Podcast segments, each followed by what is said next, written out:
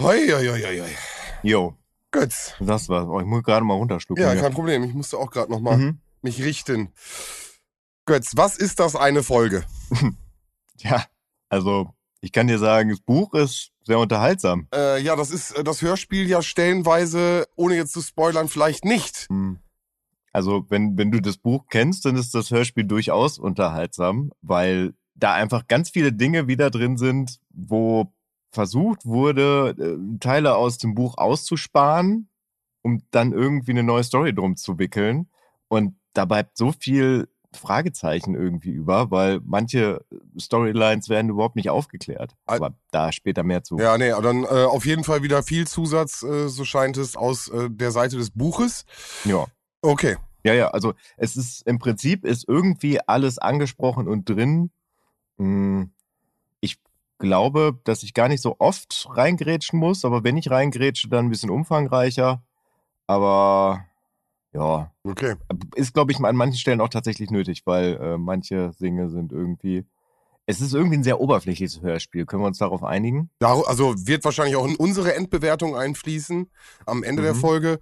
Aber ähm, ich bin gespannt, was Roman da heute sieht. Äh, wir gucken ja erstmal so am Anfang auch ein bisschen unter den Aspekten, wie Roman diese Folge wahrnehmen könnte, welche Wertung er am Ende da für sich rausnimmt. Was siehst du da als Punkte auf der Habenseite? Hm, welche Folge war die letzte nochmal? Der Superwahl. Der Superwahl, war richtig. die. Genau.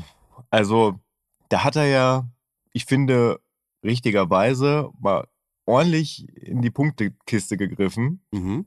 Und ich würde echt sagen, die Folge ist kein Deut besser. Okay. 2, 5, 1. Das ist äh, deutlich. Ich versuche es immer so ein bisschen an Viel den zu Punkten festzumachen. Viel zu lang ist diese Folge.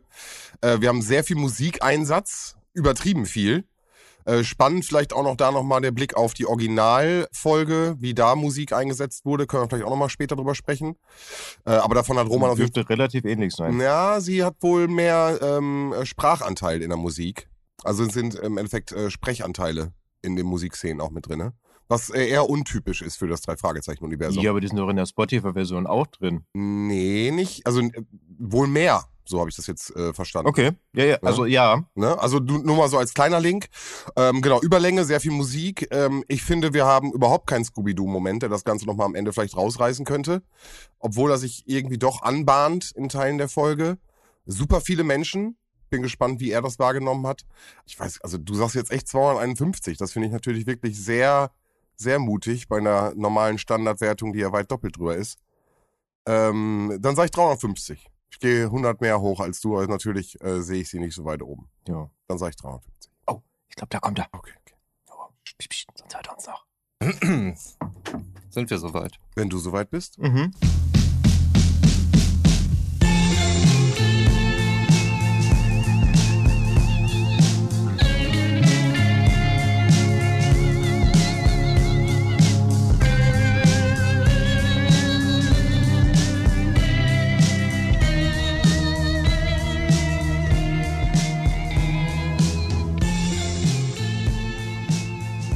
Fettshaming, tote Hunde im Mülleimer und verschwundene Kinder? Ihr habt richtig gehört. Die heilige Dreifaltigkeit der guten Laune ist wieder am Start. Und das nicht nur thematisch, sondern auch personell. Und damit herzlich willkommen zu einem weiteren drei Fragezeichen Spezial. Uhu, uh, uh. Was geht ab bei euch? Ja, die Hu-Girls aus dem Hintergrund. Hm. Äh, alles super.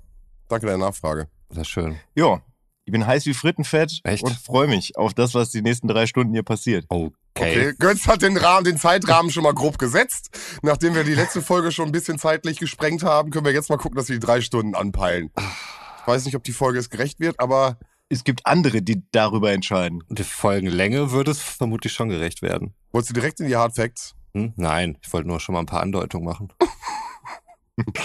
Mehr nicht. Okay, okay. Oh, wo du gerade von heiliger Dreifaltigkeit gesprochen hast. Hm. Ich habe heute, äh, also es, es war ein sonniger Tag draußen. Das vielleicht schon mal für die Hörer, die jetzt da dann in ein paar Wochen vor ihren Endgeräten sitzen im strömenden Regen und sich fragen, was erzählt er da? Oder gar Monaten. Oder gar Monaten. Stell mal vor, es wäre wieder November. Wir hatten Sonne. Haha. ja, und ich habe draußen im, im Hof Sachen gemacht und habe mir dann gedacht, ich werde jetzt einfach mal die heilige Dreifaltigkeit ausprobieren. Also ich hatte ja schon mal erzählt, also das Erdbeerfeld, das dauert noch ein bisschen, aber dass ja eine Tankstelle da ist, wo man sich auch sonntags mit irgendeinem Quatsch eindecken kann, dass eine Eisdiele direkt bei mir vor der Tür ist. Aber letzten Monat hat jetzt auch eine Pommesbude aufgemacht. Ach was. Die auch Pizza und Döner verkauft, die äh, innerhalb von zwei Minuten fußläufig von mir erreichbar ist. Hm. Das heißt, ich war dann erst in der Tanke für meinen Nachmittagssnack, habe mir dann noch ein Spaghetti-Eis geholt und abends essen war ich dann halt beim, ich weiß überhaupt nicht, wie der heißt. Das war schön. Das ist aber super krass. Also ich meine, wenn du das jetzt so erzählst mit den Möglichkeiten, die wirklich zwei Minuten von dir fußläufig entfernt sind, klingt das so, als wenn du wirklich in einer Stadt wohnen würdest. Aber es ist der Stadtrand von einem Nebenort von Erlinghausen. Also von einem Ortsteil von Erlinghausen. Das ist schon wirklich verrückt. Na gut. Er zählt natürlich jetzt drei Sachen auf, die er da in der Nähe machen kann. Dann, dann hört das aber danach auch schon fast wieder auf, ne? Ja, lass das Erdbeerfeld noch dazu. Entschuldigung, kommen. Entschuldigung, natürlich das Erdbeerfeld. Ja. Du brauchst überhaupt keinen mehr. Attraktion. Du, brauchst, du kannst dein Auto verkaufen. Und die Nachtbusanbindung. Wirklich, zur Arbeit kommst du doch ohnehin mit dem Fahrrad mittlerweile. Ja. Ich, ich wollte einfach nur mal, also natürlich ist das nicht krass. Also wenn ich Sven als. Stadtkind irgendwie erzählt, äh, dass er genau das gemacht hat, dann ja, klappt das wahrscheinlich bei ihm und äh, 500 Meter weiter klappt es genauso bei der anderen Tankstelle, dem anderen Dönermann und äh, der anderen Eisdiele. Aber hier auf dem Dorf finde ich das äh, in der Dichte schon bemerkenswert. Aber dann halten wir doch mal fest, äh, ähm, wie war denn das Essen? Ich meine, ich bin, bin erstmal abgeschreckt, wenn jemand drei Sachen gleichzeitig anbietet.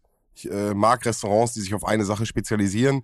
Da habe ich immer ein gutes Gefühl. Kannst du aber hier auf dem Dorf kaum bringen. Äh, ja, keine, ist ja gut, okay. Ne? Also wenn du brauchst irgendwie eine Pizza, weil du hast halt nicht so eine breite potenzielle Kundschaft, wie du es vielleicht in der Stadt hast. Ne? Also da suchen sich dann die, die Leute ihren speziellen Laden. Aber ich glaube, so auf dem Dorf, da, also Pommes, Pizza, Döner musst du wahrscheinlich standardmäßig drin haben, damit du überhaupt äh, angerufen wirst. Okay. Ja, wobei der auch Burger hat und also ich esse ja nun mal kein Fleisch, aber äh, der bietet äh, sehr viele verschiedene Fleischsorten an, unter anderem auch einen Wildburger. Hm, okay, ja gut, das finde ich, äh, das ist selbst für Dorfverhältnisse zu viel. Also gerade wenn er sehr viele äh, verschiedene Fleischsorten da anbietet. Da ist die Grenze. Die sollten ja auch immer so weitestgehend frisch sein.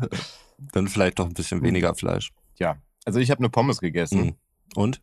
Weil ich wollte es jetzt auch nicht übertreiben. Äh, die war gut. Okay. Also ich habe sie auch nicht da gegessen. Ich habe sie natürlich mitgenommen, wie sich das gehört. Ich mhm. bin die zwei Minuten dann auch wieder zurückgelaufen, um dann auf dem Boden sitzen von meinem Bulli da Pommes zu essen. Pommes rot-weiß mit Zwiebeln drauf. Da bin ich im letzten Moment noch drauf mhm. gekommen. Uh. Äh, quasi Pommes Spezial. Ja. War gut. Sehr gut. Guter Geistesblitz. Und von den Zwiebeln habe ich immer noch was. Die hören dann hoffentlich auch. Jungs, versteht mich nicht falsch. Wir können von mir aus die ganze Zeit weiter über Pommes quatschen. Eins meiner Lieblingsspeisen. Aber wir haben uns ja heute hier versammelt, um äh, nicht über Pommes, sondern über die Folge heimlicher Hehler der drei Fragezeichen heute zu schnacken. Aber ich finde, grob, wenn man sich das Cover anguckt, könnte man schon an Pommes mit Ketchup denken. Ja, gut.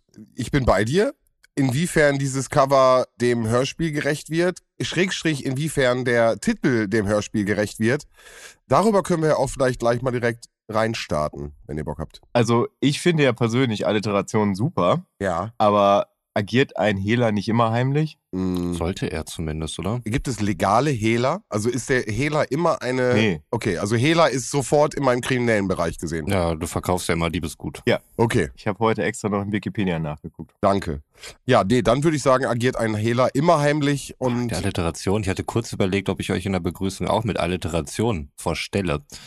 Da wäre ich beim geilen Götz und scharfen Sven rausgekommen. Witzig. Das habe ich schon mal gemacht. Du hast immer so Vorstellungsrunden, wo du dann auch so eine, äh, irgendwas mit deinem Namen verknüpfen sollst. Ja. Und das äh, kam in der Vorstellungsrunde nicht so gut an. ich finde es eigentlich ist, ein, ist sogar ein Harald Schmidt-Klassiker. Ach, ehrlich? Wusste ich gar nicht. Das war doch dieser eine Mitarbeiter, der scharfe Sven, der ihm immer Wasser gebracht hatte, oder? Ah. Guck mal, vielleicht habe ich es auch unterbewusst gemacht und wusste es zu diesem Zeitpunkt überhaupt nicht. Jetzt muss ich das hier gerade live recherchieren. Ja, natürlich. Äh, aber zu drei Fragezeichen kann ich hier sämtlichen Quatsch erzählen. Das äh, macht mir gar nichts. Dafür habe ich ja euch, um mich zu berichtigen. Aber bei, bei Harald Schmidt. Nee, aber wenn du, wenn es um den scharfen Sven geht dann, und Harald Schmidt-Kontext, da müssen wir auf jeden Fall äh, Fakten liefern an der ja. Stelle. Das ist natürlich klar. Ich weiß nicht, soll ich schon mal in der Zeit, worum man recherchiert, wir machen das ja immer wild durcheinander, mal hier irgendwie so ein paar Hardfacts zum Hörspiel beziehungsweise zum Buch raushauen. Also, wenn du noch nicht den Klappentext vorliest, na klar. Nee, nee, den noch nicht. Das Buch ist in den Vereinigten Staaten von Amerika beim Random House Verlag 1983 erschienen. Okay. Ich kann äh, die Recherche abschließen und ich hatte vollkommen recht mit dem, was ich gesagt habe. Er hatte wohl einmal einen Flitzerauftritt und seitdem war der scharfe Sven und hat äh, Harald Schmidt immer das Wasser gebracht. Das Wasser gereicht quasi. Mhm. Aha. Aber nur im wörtlichen Sinne. Richtig, richtig. Ich kann mich auch gar nicht mehr an ihn erinnern, wenn ich ehrlich Ich bin. auch Nee. nicht. Okay. Aber habe ich eben Hardfacts gehört? Ich habe da ein paar für euch. Ja, dann mach du mal weiter. Ich habe bis jetzt nur erzählt, wann das Buch in den USA erschienen ist. Alles klar. Das Hörspiel, welches wir hier besprechen, angereichert mit äh, immer wieder sehr aufwendigem Buchwissen von Götz präsentiert. Wir besprechen die drei Fragezeichen Folge 37 und der heimliche Hehler. Release äh, war der 1.11.1985. Die Länge des Hörspiels 54 Dann hat- Minuten. Also kurze Korrektur. Ja. Das Buch ist 85, das Hörspiel 86. Okay, zumindest war das, was bei Spotify als Release Date stand. Okay. Aber wie gesagt, da lasse ich mich gerne korrigieren. Also deutsche Ersterscheinung vom Hörspiel äh, ist 1986. Okay. Das Buch ist 1985 erschienen. Interessant. Ja, Spotify ist da manchmal, glaube ich, äh, nicht so, beziehungsweise das macht ja das, das Label Europa, stellt das ja rein und ich glaube, manchmal tippen die einfach irgendwelche Zahlen da rein. Das hatten wir ja schon mal beim Doppelgänger, wo du sagtest, dass es 81 erschienen ist, aber äh, überall im Internet stand 82. Hm, Wenn ihr euch noch erinnert. klar. Da kam es zum Rieseneklat. Tatsächlich. Wer erinnert sich nicht? Ja. Da wolltest du das zweite Mal eine Entschuldigung von Spotify haben. Und hat sich bis heute hat sich immer noch keiner bei mir gemeldet. Und das schon mal vorwegzunehmen. Werden wir verfolgen. Also, ihr habt mich aber unterbrochen, als es um die Länge ging. Und die ist nicht ohne, möchte ich sagen. 54 Minuten und 53 Sekunden, also fast 55 Minuten. Ja, das ist Ich habe korrekt. mir noch notiert, da hat mir das Schicksal mal wieder übel mitgespielt und niemand in Großbuchstaben von euch hat mich gewarnt. Also zumindest glaube ich das und äh, ich verurteile das. Ja, das ist ver verständlich, aber zu der Verteidigung muss man wirklich sagen, wir haben hier heute einen immensen Einsatz von Musik. Also wenn man die Musik ein bisschen rausnehmen würde, ich glaube, dann haben wir da höchstens 45 Minuten. Wobei wir bei der Musik heute einen drei Fragezeichen Klassiker kennenlernen. Sogar in der neuen Fassung, ne? Ich hoffe, dass der noch drin ist, weil also es ist Skinny Nobles Lieblingslied. Äh, meinst du In the Middle of the Night? Ja, ja, genau. Ja, okay. Äh, wollen wir das jetzt schon aufgreifen? Nee, nee, nee, nee. Es kommt ja erst auf Kassettenseite 2 in meinem Fall. Verzeihung. Äh, da ihr das ja bei Spotify gehört habt, keine Ahnung, bei welcher Folge es aufgetaucht ist. Okay. Ist dir natürlich aufgefallen, Roman. Nehme ich an. Also ich habe, äh, ich hatte nur am Anfang ist mir was aufgefallen bei der Übergangsmusik und zwar, dass das irgendwie so ein Reggae-eskes Stück war, in dem auch Vocals waren. Ja. Was ich vorher, glaube ich, so nicht kannte. Mega gut. Mega gut. Haben wir gerade noch drüber gesprochen. Ist Oh. ähm, Sondereinsatz äh, von Vocalmusik sozusagen in der Folge. Das ist äh, nicht gängig und nicht, nicht regelmäßig. Hm. In dem Original-Track, also nicht bei Spotify, äh, hast du sogar wohl noch mehr Vocals. Ich habe es jetzt Mhm. auch in Spotify jetzt gehört und kann mich jetzt auch nicht unbedingt äh, an die Kassettensituation erinnern. Äh, Götz, hast du noch mal reingehört? Ich äh, höre die ja immer ausschließlich auf Kassette. Mhm. Mhm. Sagtest du. Also ich kenne die Spotify-Version ja immer Mhm. nicht. Und nee, ich hätte ich hätt jetzt gedacht, dass, äh, also in the middle of the night ist ja drin, Mhm. aber dass das Reggae-Stück dann vielleicht nicht da, dabei ist. Aber anscheinend bisher äh, ist es tatsächlich ähnlich. Also am Anfang fängt es natürlich an mit was man bei der Spotify-Version natürlich nicht hat. Mhm. Aber, ja, keine Ahnung, müsste ich tatsächlich auch nochmal gegenhören. Ja. Ni- Nichtsdestotrotz, genau. Nichtsdestotrotz ist ein wichtiger Fakt. Vocalnutzung. Und Ausnahmesituation. Ja, auf jeden. Äh, das liegt tatsächlich an dem Rechtsstreit, der da so um die Zeit entfacht ist. Also, Mhm. das heißt, dass Carsten Bohn, also ich glaube, der muss ja 85 dann schon die Klage eingereicht haben, weil ich glaube, sie wurde dann ab 86 verhandelt. Da hat man dann nur noch sporadisch auf äh, Carsten Bohn Musik zurückgegriffen. Mm, irgendwann demnächst kommt dann ja auch die Übergangsmusik. Mhm. Er, erkläre ich aber ein bisschen was zu, wenn, beziehungsweise ich muss mich auch noch ein bisschen reinlesen, wenn wir dann wirklich bei der Folge, ich glaube, der Automata ist es, angekommen sind, wo es dann tatsächlich komplett andere Musik gibt bis äh, Folge 49, beziehungsweise unter Folge 50, wo es dann halt mit dieser die drei Fragezeichen Kraftwerk-Musik weitergeht. Ja. Aber alles zu seiner Zeit, ne? Genau, alles zu seiner Zeit. Uns interessieren ja sicherlich noch die Klicks. Die sind ganz normal in diesem Fall. Also wir fangen an mit 1,5 Millionen und gehen runter bis 1,2 Millionen. Keine Auffälligkeiten an dieser Stelle. Okay. Ähm, ich möchte auch noch ganz kurz eine Sache sagen, einfach weil mich das gerade ein bisschen irritiert hat wegen dem Erscheinungsdatum. Ich finde hier wirklich auch widersprüchliche Aussagen. Teilweise steht hier 1.11.1985 Mhm. ähm, und ähm, teilweise aber äh, auch 1986.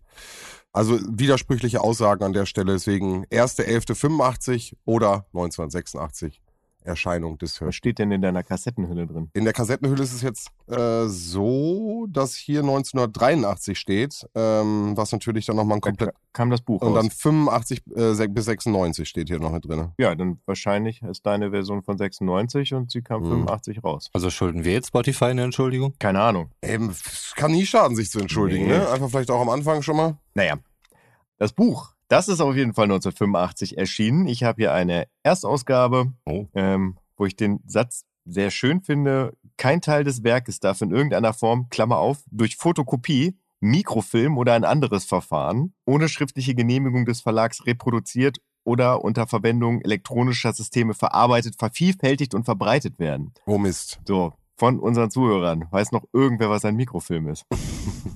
Ich denke da nur an irgendeinen Agentenscheiß aus äh, 80er Jahre, Spionage, Mhm. James Bond-Film oder so. Mein Vater hat tatsächlich ein Mikrofilm-Lesegerät im Keller. Mhm. War er mal Geheimagent? Er war mal Geheimagent. Mittlerweile ist er beim Ruhestand. Hat er sich verdient. Toll. Eisenralle. Apropos komische Begebenheiten, beziehungsweise Dinge, wo man sich fragt, warum. Der Originaltitel dieses Buches ist nicht das englische Pendant zum heimlichen Hehler, sondern äh, das Buch heißt The Three Investigators in the Mystery of the Missing Mermaid. Was viel mehr Sinn macht. Ja, tatsächlich, tatsächlich. Ja. Ähm, Ja, aber manchmal frage ich mich dann, also irgendwas wird sich Leonore Puschert dabei gedacht haben. Sie wird es uns nicht mehr erzählen. Es ist noch gar nicht so lange her, dass sie verstorben ist. Ich glaube vor zehn Jahren oder so, aber das wird ein ewiges Geheimnis bleiben. Zumindest hat man sich dann ja auch. Man wollte wohl die Alliteration haben, wie sie auch im englischen Original war, ne? Koste es, was es wolle. Oh, das kann natürlich sein. Ja. Mensch, da hast du doch das Geheimnis aufgedeckt. Wow. Nennt mich Justus. Nicht schlecht, Roman. Nennt mich Justus. Leck mich am Arsch und nenn mich Justus. äh, gut, Gut. zu deiner Aufnahmesituation, äh, Roman. Wie hast du Mhm. die Folge gehört, wahrgenommen? Wie war das für dich? Ich habe Freitagnachmittag nach getaner Arbeit in die Folge gehört, bis Teil 34 von 40. Dann hat es mich auf den letzten Metern verlassen. Ich hatte erst überlegt, ah, hörst du bis 20, na komm, bis 30 schaffst du auch noch. Und bei 34 habe ich dann einen Break gemacht. Und den Rest habe War ich. so spannend. so spannend war es, ja. Ich habe mich äh, selbst gekliffhängert ohne Ende. Bin ich ja froh, dass ich meine Wertung noch ein bisschen hochgezogen habe heute. musste das Ganze dann äh, wirklich erstmal einen Tag sacken lassen und habe dann auch erst am übernächsten Tag, also jetzt gerade vor ungefähr zwei Stunden, zweieinhalb Stunden, die letzten vier Teile noch gehört. Mhm. Ja. Gut, das kann Vorteile haben, das kann Nachteile haben, das haben wir in den letzten Kann alles bedeuten. Das ne? kann alles bedeuten. Ähm, grundsätzlich sagen wir immer, wenn du die Folge an einem Stück kurz vor der Aufnahme hörst, Mhm. ist das Gefühl, was wir haben, am besten. Somit äh, sind wir natürlich gespannt, was heute sich ergibt. Nichtsdestotrotz muss ich noch eine Sache sagen. Die habe ich im Vorgespräch, habe ich die verheimlicht, die möchte ich jetzt kurz ansprechen. Mir ist nämlich heute aufgefallen, ich habe natürlich John Donson natürlich in meiner Liste und ich sehe Mhm. natürlich auch, was John Donson hört. Und John Donson hat heute äh, noch die Star Wars Hörspiele nebenbei gehört. Also da werden auch noch andere Hörspielformate anscheinend konsumiert, neben den drei Fragezeichen. Und Ja. ich muss natürlich sagen, kurz vor der Aufnahme ist das natürlich auch nochmal, das kann verfälschen, weißt du, was ich meine? Nicht, dass du hier gleich Mhm. ankommst und mit dem Laserschwert sprichst. Das wird natürlich in dieser Folge jetzt nicht passieren. Ja, ich weiß gar nicht, wo Palpatine noch immer war. Nein, äh, wir haben einen Ausflug gemacht und äh, etwas längere Autofahren funktionieren am besten, wenn wir dabei aktuell ein Star Wars Hörspiel hören. Ich frage mich, warum du nicht einfach drei Fragezeichen Hörspiel hörst und das einfach miteinander verbindest. Weil die Kinder Star Wars hören möchten. Was eine völlig rationale Entscheidung ist, wenn ich die Wahl habe zwischen einer Drei-Fragezeichen-Folge und einer Folge Star Wars, wo ich den Film auch schon viermal gesehen habe und das Hörspiel dreimal gehört, nehme ich natürlich nochmal die Episode ein. Ja, gut. Aber du musst auch mal praktisch denken. Wie viel Zeit dir das spart. ja, aber ich kann ja zwischendurch nichts aufschreiben, deswegen ist das dann auch verlorene Liebesmühe. Das rauscht halt einfach durch. Weißt du, meine Taktik dabei ist, ich höre das einfach innerhalb des Monats ungefähr zehnmal, Ja, klar, das ist ja eine super Idee. Lass uns doch das alle so machen. Das macht ja mega, es ist ja super. weil ich das nebenbei mache. Und dann bleibt immer ein bisschen mehr was hängen. Hm. Ja, du hast es aber heute auch schon 5000 Mal in deiner Kindheit gehört und da bleibt dann natürlich noch mehr hängen. Da wird ja noch ein bisschen was Oh aufgefrischt. nein, Oh nein, oh nein, oh nein. Aber trotzdem oh nein. hast du ein grundsätzliches Interesse an dem Sujet. Ja. Im Gegensatz zu mir. Aber mir ist zum Beispiel an einer Stelle erst nach dem sechsten Hören was aufgefallen. Ein, Hm. ein genialer Regiekniff, den ich äh, bisher immer überhört habe. Aber da kommen wir äh, ungefähr in einer Stunde zu. Ja, auf diese What the fuck-Momente möchte ich auf jeden Fall auch hinarbeiten, indem ich das sechsmal höre. Na gut. Ich bin mal gespannt auf den Regiekniff und ob mich das zum mehrmals hören motivieren wird. Gut, fangen wir an mit dem Klappentext. So ist es. Dann, lieber Götz, walte deines Amtes. Jo. Und äh, ich werde den Klappentext in meiner Kassette verfolgen, wobei ich heute schon mal sagen kann, der ist minimals klein, meiner. Also das sind nicht mal äh, sechs Zeilen hier. Der hinten drauf, der wahrscheinlich ähnlich dem deinen sein wird auf dem Buch, der ist auch sehr kurz. Der im der Klappe, der ist halt so lang wie immer. Mhm, okay. Die drei Fragezeichen und der heimliche Hehler. Venice ist eine kleine Küstenstadt bei Santa Monica, die für ihre bunte Mischung aus Künstlern und Touristen, aber auch Landstreichern und Kriminellen berühmt ist. Bei einem Besuch des Städtchens geraten die drei Fragezeichen in ein aufregendes Abenteuer. Zunächst dreht sich alles um das spurlose Verschwinden des fünfjährigen Teddy. Justus, Bob und Peter stoßen bei ihrer Nachforschung bald auf einige Ungereimtheiten. Hat der wohlhabende Schauspieler und Galerist Clark Burton etwas mit dem Verschwinden des kleinen Jungen zu tun? Welches Geheimnis birgt eine Zimmerflucht des seit Jahren geschlossenen Mermaid Inn, in dem der Geist einer berühmten Schauspielerin umgehen soll? Warum benimmt sich der alte Lumpensammler Fergus so merkwürdig? Wer macht sich an zahlreichen Kunstgegenständen zu schaffen? Die Polizei von Venice glaubt dem Detektivbüro jedenfalls kein Wort seiner Geschichte. Werden die drei Fragezeichen trotzdem das Rätsel um den heimlichen Hehler lösen und Teddy, der der Schlüssel zum Ganzen ist, wiederfinden? Vielsagend sagt auf jeden Fall schon einiges dieser Klappentext. Ja, tatsächlich. Aber so lasset die Spiele beginnen. Okay. Wir befinden uns am Strand. Eine Frau ruft nach Teddy. Teddy ist offensichtlich weg. Dort kennen wir auch, oder lernen wir auch gleich Mr. Conan kennen, der auch da ist, der auch nach Teddy gefragt wird. Er beschwichtigt dann erstmal die Frau, die offensichtlich die Mutter von Teddy ist und sagt, der wird schon wieder auftauchen. Ähm, was sie wohl ein bisschen stutzig macht, ist die Tatsache, dass Teddy ohne seinen Hund weggegangen ist, der wohl sonst immer dabei ist. Und ähm, in dem Fall ist es wohl nicht so. Justus ist ebenfalls da und fragt nach. Ich finde, er taucht da ein bisschen random auf. Das fand ich merkwürdig. Ich meine, wir haben eine Folge, die fast eine Stunde geht und ähm, man hat irgendwie nicht mal einen Satz übrig, um die mal kurz einzuführen. Naja, auf jeden Fall ist er da, fragt nach. Äh, ich fand es ein bisschen merkwürdig. Sie helfen natürlich mit den Jungen zu suchen. Die anderen sind nämlich auch da. Ähm, Also, es ist doch so, dass die drei Fragezeichen am Strand sind, so ein bisschen erzählen, was sie da so sehen. Und dann hört man ja Regina nach, äh, nach Teddy rufen, beziehungsweise sie sprechen sie da schon mit Mr. Conan? Ist ja egal, aber auf jeden Fall sagt Justus doch, die sucht wahrscheinlich nach ihrem Sohn, oder nicht? Hab ich so nicht gehört. Nee, also es geht genau, also genau was Roman sagt. Es geht mit den, mit den hörst, äh, Sounds von den Ozeanen. Äh, diese Dame ruft und dann geht sofort los. Habe ich jetzt auch so im Kopf. Oh, da verwechsel ich das jetzt gerade mit der zweiten Szene, wo Teddy weg ist. Ja, ja, das ist, da kommt. Da, Weil im Buch sind sie natürlich auch direkt da und ähm, es, es wird dann halt beschrieben, dass Bob aufgrund eines äh, Schulprojekts nach Venice gefahren ist, weil er halt eine Arbeit darüber schreiben soll, über ja, das, äh, das erfahren das wir erst- später erst. Das erfahren wir erst im Wandel später. der Zeit, genau. Aber er sagt, dass er mit Venice anfangen will. Da dachte ich mir, Alter, was ist denn das für eine Schulaufgabe? Wo, wo er dann quasi äh, diverse Küstenstädte, die gerade irgendwie einen krassen Umbruch erleben, dann äh, besuchen möchte. Ja, das fand ich auf jeden Fall beeindruckend.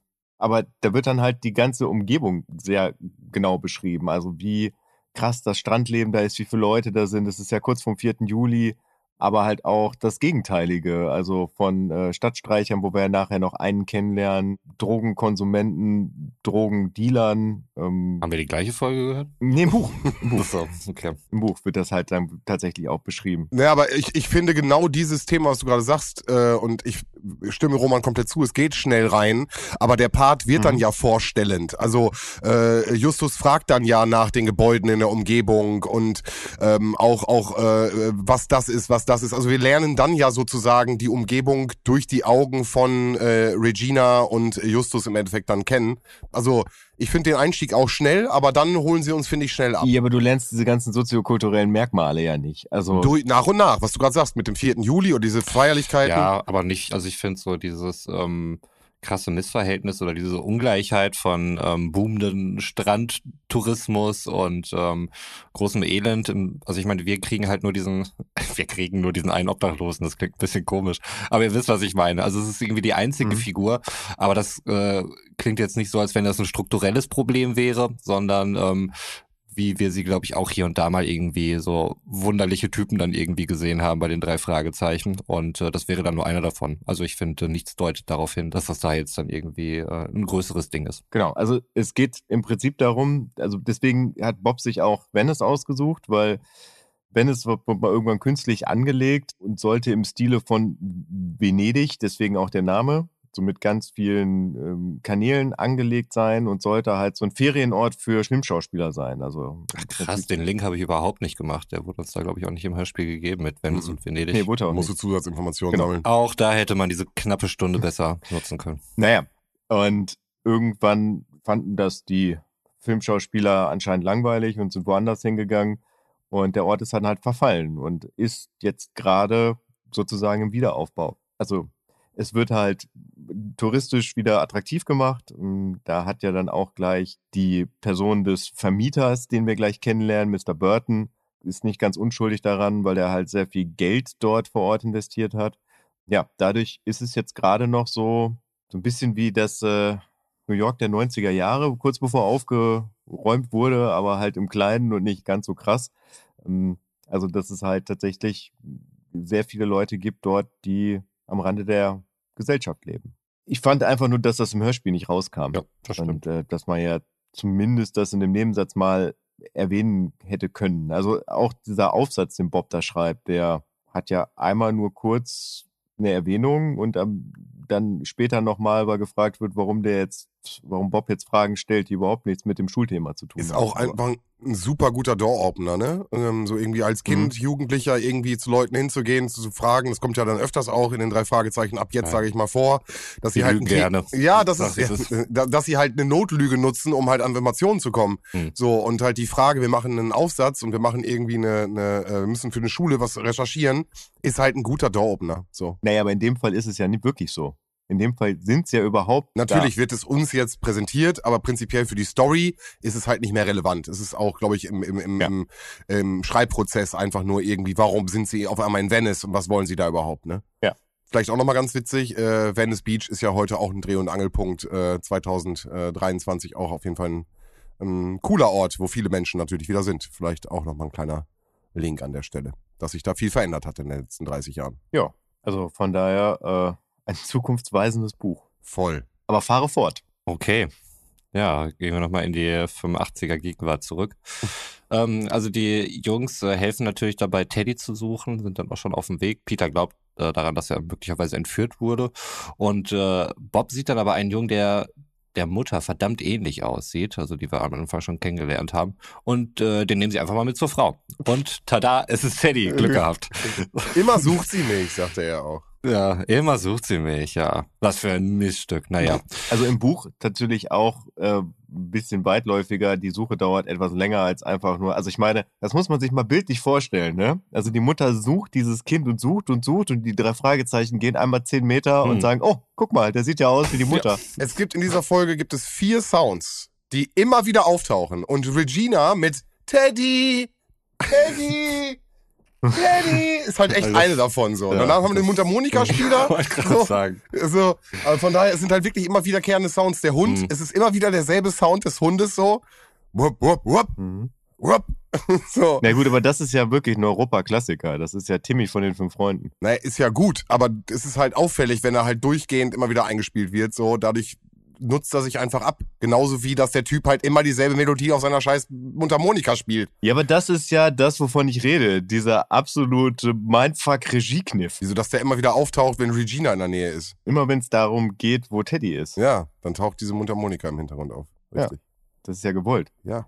Ja, das hatte ich mir auch gedacht, dass die nicht zufällig auftaucht, diese Mundharmonika. Und zum Ende hin ist es dann ja Au. auch dann der Fall tatsächlich. Dann hat ja anscheinend einmal hören gereicht. Ja. Ja, ist aber da einfach nur so, dass die halt wirklich suchen und den dann irgendwie in einem Haus, Hinterhof finden, wie er gerade mit einer Katze spricht. Mhm. Und das Kind auch erst richtig Angst hat und äh, nicht einfach mit den Refragen, also er ist skeptisch auf jeden Fall. Also es ist auf jeden Fall kein Kind, was direkt irgendwie mit Fremden weggeht. Ja. Dann erklären die drei Fragezeichen im Prinzip, was sie da machen und dann läuft er halt auch mit. Aber Also im Hörspiel bei uns ist der total gleichgläubig und äh, Ja.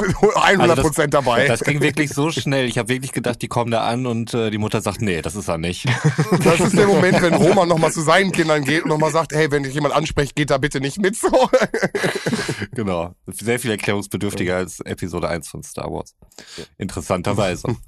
ja, also sie kommen auf jeden Fall wieder nach Hause und äh, Mutter ist dann ja auch sehr erleichtert, aber natürlich dann auch, ach, nee, nein, also Teddy Am Strand sind sie wieder immer noch. nein, im Buchladen. im Buchladen. Ja. Das meine ich mit zu Hause. Also bei der Mutter. Die Mutter ist dann im Buchladen. So. Also das mit dem Buchladen haben wir, glaube ich, dann erst ein bisschen später, dass es ein Buchladen ist.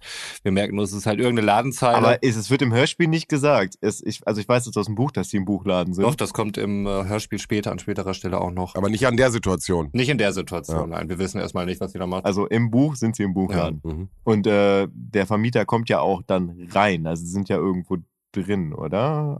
Gibt es da ein Reinkommengeräusch? Mm, Ob der reinkommen, nicht, dass ich wüsste. Wir treffen auf jeden Fall Mr. Burton. Ich fand es nur noch interessant, äh, dass die Mutter dann sagt, so dass äh, Tiny, der Riesenhund, der ironischerweise Tiny heißt, äh, soll besser auf ihn aufpassen, wo ich notiert Oh. habe, dass ja vielleicht auch ein, nun ja, Erziehungsberechtigter übernehmen könnte und nicht irgendein riesiger Hund. Aber äh, sie ist offensichtlich alleinerziehend, davon erfahren wir nichts weiter. Es macht zumindest den Aber Eindruck. pass auf, Sven hat in einem Vorgespräch gesagt, dass es keinen Scooby-Doo-Moment gab, aber das ist ja Quatsch. Ist eine dänische Dogge. Oh. ja, okay, habe ich nicht, habe ich nicht durchdacht. Hm. Auf jeden Fall nicht. Habe ich auch nicht in meiner Bewertung berücksichtigt. Aber es hat für mich äh, auch auf jeden Fall immer wieder einen Lachmoment, wenn sie äh, halt mit ihm redet, als wäre er ein äh, Mensch. Und äh, der Hund Mhm. natürlich auch reagiert, ist klar. Ne? Also er Ja. gibt natürlich auch Antwort. Vielleicht auch, wie gesagt, da die Referenz zum Timmy, Ja. äh, Timmy dem Hund von Fünf Freunde. Genau, weil also eine Fünf-Freunde-Folge besteht ja auch daraus, dass ungefähr 25% der Folge einfach nur von Hundebällen durchzogen ist. Ja, bei Lassie auch. Aber es ist jetzt ja halt trotzdem Ja. Es ist immer noch ein Drei-Fragezeichen-Podcast, ne? richtig. Danke, Roman. Ja. Danke. Also. äh, der Junge hat wohl das Schaufenster von Mr. Burton mit Zahnpasta vollgeschmiert. Auch ein Klassiker. Entschuldigung. Ja, es ist wirklich so ein 60er-Jahre-Prank irgendwie, ne? Aber ähm, finde ich okay. Mr. Burton findet es nicht so okay, ist auch viel am Rummotzen und äh, was für ein Kind und äh, soll mal besser aufpassen und äh, Sonst kommst du ins Gefängnis. genau, er kommt ins Gefängnis, damit wird ihm auch noch gedroht, äh, wo ich denke, okay. Schöne schwarze Pädagogik. Ja. Also Burton ist auch der Hauswirt und deswegen sind sie wohl ihm gegenüber jetzt auch nicht so offensiv, weil er ihn auch einfach den Laden kündigen könnte, wenn er denn wollte. Und äh, dementsprechend eine etwas devoten Haltung ihm gegenüber. Ja, aber eine Sache vielleicht an der Stelle noch. Sie sagt Ja. dann auch äh, zu dem Kind ja im Endeffekt, dass er äh, jetzt aufhören soll damit. Hm. Und äh, von dem Kind kommt auch nicht irgendwie eine Entschuldigung oder es tut mir leid oder mache ich nicht nochmal, sondern er geht halt einfach irgendwie aus sein Zimmer. Das fand ich auch ein bisschen. Ja. Ne, Teddy macht wohl anscheinend viel und gerne Ärger. Möglicherweise, weil er immer so viel alleine ist und äh, seine Mutter versucht, den Lebensunterhalt für die beiden zu bestreiten, als alleinerziehende Mutter und Unternehmerin. Sicherlich nicht so einfach. Wir sollten an der Stelle definitiv Also- den sozioökonomischen Background nochmal genauer beleuchten von dem Jungen. Weil die Folge tut es nämlich nicht. Das ist mir gar nicht aufgefallen. Also sie arbeitet im Buchhandel ihres Schwiegervaters. Hm. Aber das passiert in der Folge gar Nee. nicht. Also der Schwiegervater, den gibt's nicht. Also für mich macht es den Eindruck, es wird nie so explizit erwähnt, aber allein durch diese Szene, ähm, Oder ist es ihr Vater? dass der Laden halt irgendwie auch gekündigt werden könnte und äh, sie nur alleine in dem Kontext dieses Buchladens auftritt, hat man den Eindruck, dass es äh, ihrer wäre. Existenzängste. Existenzängste. Ja. Ganz klar. Also es fehlen extrem viele Charaktere im Hörspiel, die dann einfach, also wo wichtige Sätze dann einfach die drei Fragezeichen sagen oder irgendwer anders, was manchmal total weird ist, wenn, wenn man sich erst das Buch durchliest und dann das, die Folge hört. Also von daher, ich werde nicht jeden Charakter, der rausgelassen wird, werde ich hier benennen. Nichtsdestotrotz muss ich sagen, finde ich, es sind viele Charaktere, die wir heute kennenlernen. Ja, aber Ja, es werden noch mal mehr im Buch, aber Ja. ich finde, es sind jetzt schon viele. Hm. mhm. Finde ich auch. Also startet schon wirklich mit vielen, die wir da auf einmal kennenlernen. Ja. Ähm, es geht weiter. Äh, Miss Stratton heißt sie, ne? Die äh, Mutter von Teddy. Lädt die Jungs auf dem Eis ein als kleines Dankeschön. Da erfahren wir auch, dass sie dort für eine Hausaufgabe da sind, was ich auch erstmal in Fragezeichen gesetzt habe, weil ich das halt auch krass war, dass du einfach mal in eine andere Stadt fährst, um eine Hausaufgabe zu machen. Und wie du sagtest, Götz, ähm, ist es ja nicht die einzige Stadt, die er da noch abfahren muss. Es geht eben um die Veränderungen, die in Venice stattgefunden haben. Darum handelt da die Hausaufgabe. Morgen ist dann nämlich auch der Festumzug, wie du eben auch schon sagtest, der 4. Juli. Das heißt, dass die Folge an meinem Geburtstag spielt. Was irgendwie eine schöne Sache ist, Jo, aber ja, nicht darüber hinwegtäuscht, dass die Folge über 45 Minuten geht. Also versucht mich hier nicht einzulullen. Aber im kleinen Sternchen können wir schon machen, finde ich. Kleines Sternchen könnt ihr euch, könnt euch notieren, was ihr wollt. Ihr seid frei. Also die neun Minuten sind ein Geburtstagsgeschenk Mhm, quasi. wow. Quasi. Wenn es ein Geburtstagsgeschenk hätte sein sollen, dann hätte die Folge 35 Minuten lang sein sollen. Die letzte Folge an meinem Geburtstag, die Folge an deinem. Und weißt du, was wir letzte Mal vergessen haben? Nee. Unseren Geburtstag zu feiern. Oh, okay. Welchen Geburtstag? Also wir haben ja eigentlich bei Folge 35, da wir ja mal einen Monat geskippt Mhm. haben, hätten wir Dreijähriges gehabt. Dann hast du gesagt, nee, lassen wir das mal lieber bei 36 machen, ansonsten kommen wir durcheinander. Hm, Und dann haben wir bei 36 meinen Geburtstag gefeiert. Jetzt feiern wir deinen. verrückt. Verrückt. Kommen wir aus dem Feiern nicht mehr raus. Drei Fragezeichen sind einfach immer ein Grund zur Freude. Ja, ich finde, Ja. das ist ein gutes Schlusswort an der Stelle. Ja. vielen Dank, vielen Dank. Gut. Geil war's wieder mit euch. Oh. Wie gesagt, das Kind wurde gefangen. das Kind ist gestorben. Landet in der Mülltonne. Nein, keine Sorge. Es war nur Tiny, der in der Mülltonne gelandet ist, aber dazu später. Spoiler! Ja. Aber hier kommt dann hier die äh, Reggae-Musik, die ich anfangs schon erwähnt hatte, mit äh, Vocals, was mir wie gesagt dann aufgefallen Mhm. ist, weil ich das sonst nie mit den Übergangsmusiken in Verbindung gebracht habe. Keine Ahnung, ob das in der Folge war, die nur aus Musik bestand. Da war ich gedanklich wirklich ganz weit weg. Nein. Okay, gut. Nächster Tag, 4. Juli.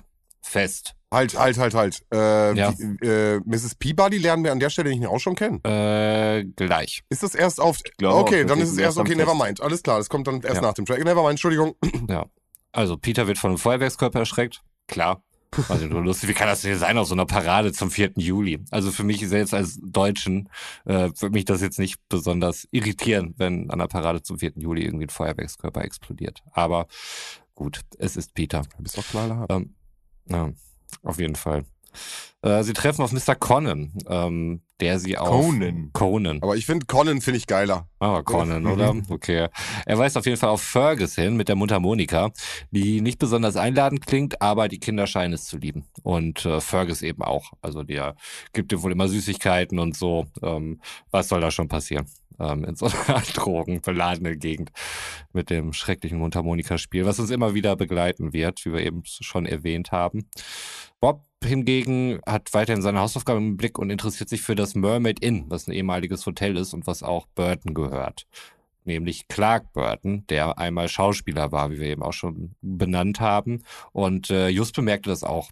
Ähm, Fandst du das nicht irgendwie ein bisschen random, wie Just sich das hergeleitet hat? äh, eigentlich nicht. Ich hatte es jetzt so verstanden, ähm, dass Just wohl sehr gerne alte Filme sich anschaut, also ein richtiger Filmnerd offensichtlich ist, wie Peter dann eben auch erwähnt hat. Und äh, Clark Burton, habe ich jetzt einfach angenommen, war dann halt eben wohl ein berühmter Schauspieler, der hauptsächlich in älteren Filmen mitgespielt hat und dadurch kannte Just den. Also das fand ich. Ja, ja, also ich, vielleicht, ich frage deswegen nach, weil im Buch ist es so, dass als er das erste Mal auftaucht, nennen sie ihn immer nur Mr. Burton, Mr. Burton, Mr. Burton. Und als er dann mit Mr. Conan spricht am nächsten Tag, Conan. sagt Mr. Conan in irgendeinem Satz, hm? Er sagt Conan. Conan. Nein. Alles gut. sagt Mr. Conan in irgendeinem Satz dann Clark Burton. Und das ist der Punkt, wo Justus dann auf einmal die Synapsen hin und her schnellen Mhm. und dann äh, denkt er sich, ah, das Gesicht kenne ich doch. Und dann, äh, dadurch, dass der Vorname das erste Mal in dem Buch benannt wird, äh, ist Justus dann so, wow. Clark Burton, der Filmschauspieler? Mhm. Ich habe aber auch so ein bisschen das Gefühl, es ist so, man hat den die ganze Zeit, also er weiß nicht, womit er ihn verlinken soll und hört den Namen dann komplett Mhm. und bin da nicht drüber gestolpert. Aber der hört den Namen ja nicht komplett. Da sagt Mr. Conan ja auch nur Mr. Burton. Und dann sagt Justus ja, Burton? Etwa Clark Burton? Und er hat ihn ja vorher gesehen. Vielleicht nochmal die Assoziation mit Film. Ja, aber er hat ihn ja den Tag vorher nicht nur, nicht nur den Namen gehört, sondern er hat ja auch ein Gesicht dazu gehabt. Mhm. Und ich finde einfach, also ich- vielleicht liegt das auch daran, dass ich im Buch halt geschickter gelöst finde, dass Mr. Conan einfach nur hätte sagen müssen, Clark Burton und Justus dann, ah, Mhm. hm, hm. naja. Das sind halt diese Sachen, die ich im Vorgespräch zumindest gesagt habe. Ich weiß nicht, ob wir das ähm, gemeinsam Gespräch da auch hatten, dass ich, nachdem ich das Buch gelesen habe, die Folge auf eine ganz andere Art und Weise gehört habe. Also kann ich mir schon vorstellen, dass dann halt auch immer was fehlt. Also wir Ja. merken es ja hier Monat für Monat. Ähm, was da alles noch so. Ja, aber nicht, drumherum- da fehlt ja, also da fehlt schon ein Wort. Ja, und Sachen werden halt anders gelöst. Also aufgrund auch der Tatsache, dass Sachen fehlen oder komplette Personen fehlen oder Handlungsstränge und äh, gewisse Mhm. Aspekte dann irgendwie anders, manchmal ein bisschen ungelenkt dann irgendwie hergeleitet oder erklärt werden müssen. Naja, ich finde einfach, das Wort hätte man in den Satz unterbringen können, weil der spricht ja sowieso, aber daran sollen wir uns jetzt nicht aufhalten. Mein Reden.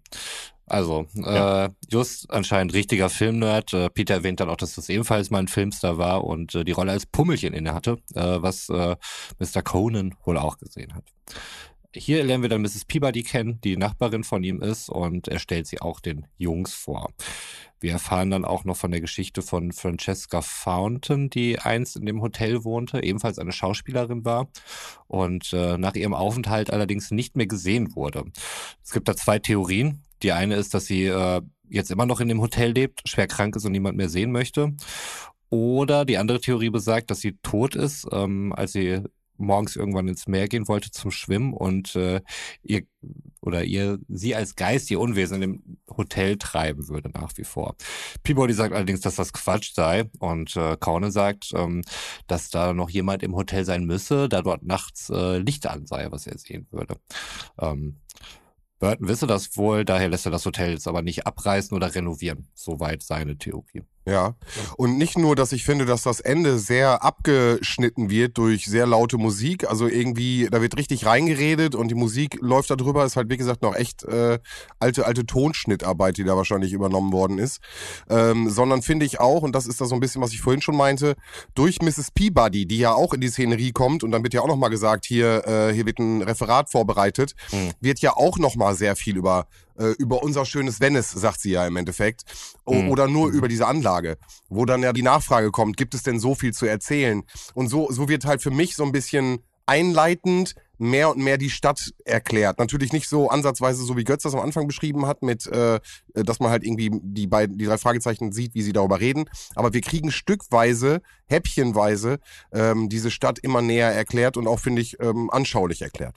Durch die Sicht der, der verschiedenen Charaktere. Ja, das stimmt schon. Äh, ich finde allerdings, dass diese ganze Francesca Fountain-Sache, hätte ich, als ich sie da gehört habe, gedacht, dass sie einen deutlich größeren Raum in der Folge einnehmen würde, Mhm. was sie irgendwie überhaupt nicht tut. Also, das ist irgendwie halt ein, so eine Gruselgeschichte, die man sich da möglicherweise erzählt, die aber, finde ich, keinen großen Impact auf die weitere Story hat. Also, ich finde, da hätte man äh, sich Clark Burton beispielsweise einmal komplett vorstellen lassen können und das Ding da mal rauslassen oder ein paar andere Sachen erklärt.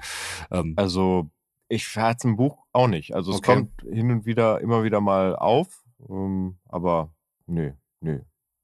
Oder ich habe es nicht Ja, wahrgenommen. ich dachte jetzt halt auch Geister und so. Ich Ja, ja, hab genau, aber an der Peter Punkt- gedacht, der darauf nochmal eingeht und da vielleicht nicht rein will, weil es da ja möglicherweise spukt und so. Aber nichts davon ist passiert. Genau, aber der, der, der Punkt, der ja gemacht wird, ist, dass dieser Ort von Interesse zu sein scheint. Mhm. Punkt zwei ist, dass da nachts, obwohl das Ding ja leer steht und äh, stillgelegt, dass da Licht an ist. Und ich Mhm. glaube, das sind so zwei Punkte, die ja dann wiederkehrend äh, im, im, im späteren Verlauf der Geschichte auf jeden Fall nochmal eine Stellung haben. Mhm.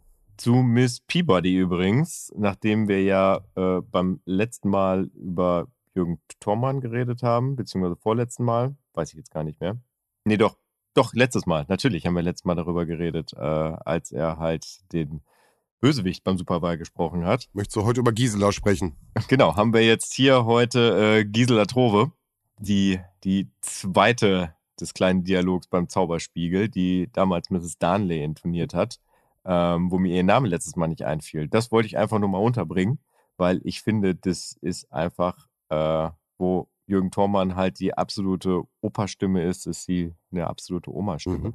Aber keine, keine, keine, die dich so auf den Schoß nimmt, sondern so eine, äh, die dich ziemlich fordert und die immer sehr viel von dir erwartet und auch klare Regeln im Haus hat. Also wo du dich nicht traust, mit Schuhen ins Haus zu gehen. Genau, also sie, sie, sie ist äh, ein, ein fortwährender Gast äh, bei den drei Fragezeichen und wie gesagt für mich auch äh, eine wahnsinnig gute Stimme.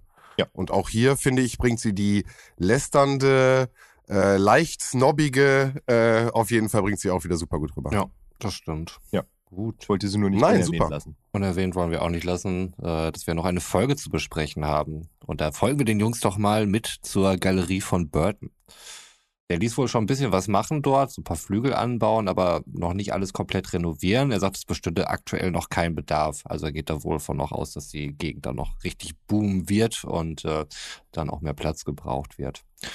Ähm, ich finde die, also die Parade läuft. Ich finde, dass äh, das Ganze gut umgesetzt wurde. Erinnert mich jetzt irgendwie an so einen Schützenfestumzug. Da kann ich natürlich äh, total relaten.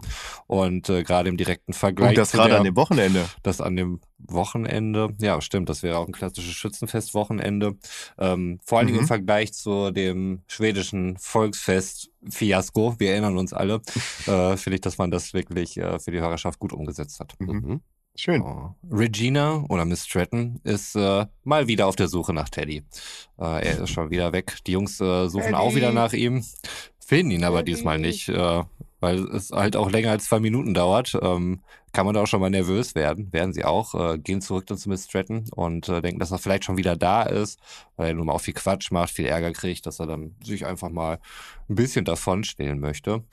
Ähm, Bob guckt auch in den Mülleimer nach ihm, aber dort liegt nur ein toter Hund drin, der voraussichtlich Tiny ist. Und äh, das fand ich ziemlich gruselig, muss ich sagen, und düster. Also, dass dort äh, Hunde sterben und so und dann tot in Mülleimer liegen, das ähm, fand ich thematisch schon äh, für die drei Fragezeichen auf jeden Fall äh, relativ düster, muss ich sagen. Absolut, weil er auch. Oh, was ich am Anfang überhaupt nicht erwähnt habe, natürlich, äh, das Buch ist mal wieder von meiner Lieblings-Drei Fragezeichen-Autorin M.V. Carey geschrieben.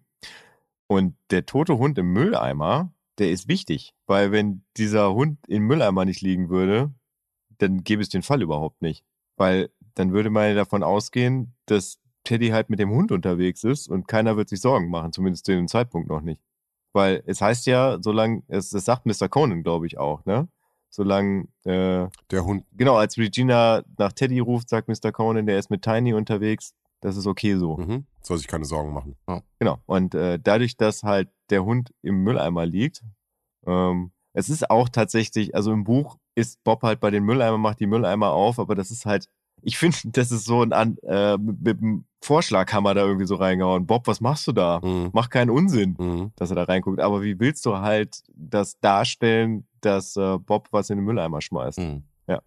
Von daher, das kurz als äh, inhaltliche Kritik, wo ich denke, das kann man anders über, rüberbringen, aber ich, mir fällt jetzt auch keine Alternative ein. Ein mitreißender Moment. Also nochmal, der Hund wurde uns äh, vorgestellt. Wir wissen, wie äh, er tickt. Äh, scheint halt, wie gesagt, auch eine Bezugsperson für, für das Kind zu sein. Also und dann eine Leiche halt äh, in einem Mülleimer. Also ich finde das schon derbe. Mhm, auf jeden ja, Fall. Habe ich auch so empfunden. Das stimmt. Ähm, es sind wohl Leute vom Fernsehen da, um Mrs. Stratton zu interviewen. Ähm, allerdings drängelt sich Burton dann ständig vor die Kamera. Der nimmt wohl nach wie vor gerne jede Kamera mit, ähm, auch wenn es dann so eine ist, der eigentlich nicht so viel damit zu tun hat. Justus holt die Karte raus und bietet seine Hilfe an. Mal wieder, nach langer Zeit kann man das auch mal festhalten an der Stelle.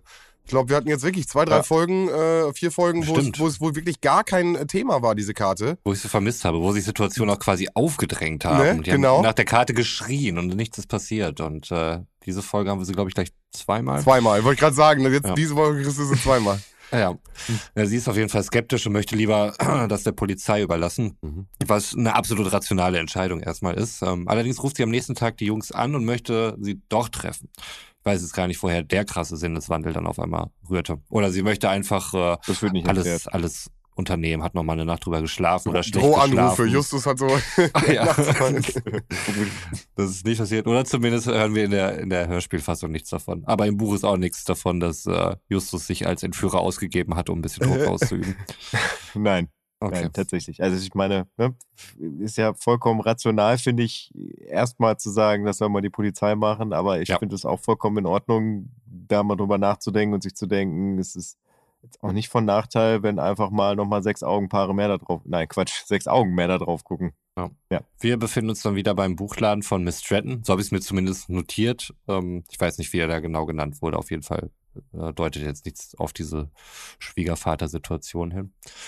Polizei hat noch keine Spur. Der Hund wird jetzt erstmal obduziert. Ähm, fragen sich, ob es Augenzeugen gab. Und man hört schon wieder die mm, schlimme mm, Mundharmonika mm. im Hintergrund. Oh, wir hören Gott im Hintergrund.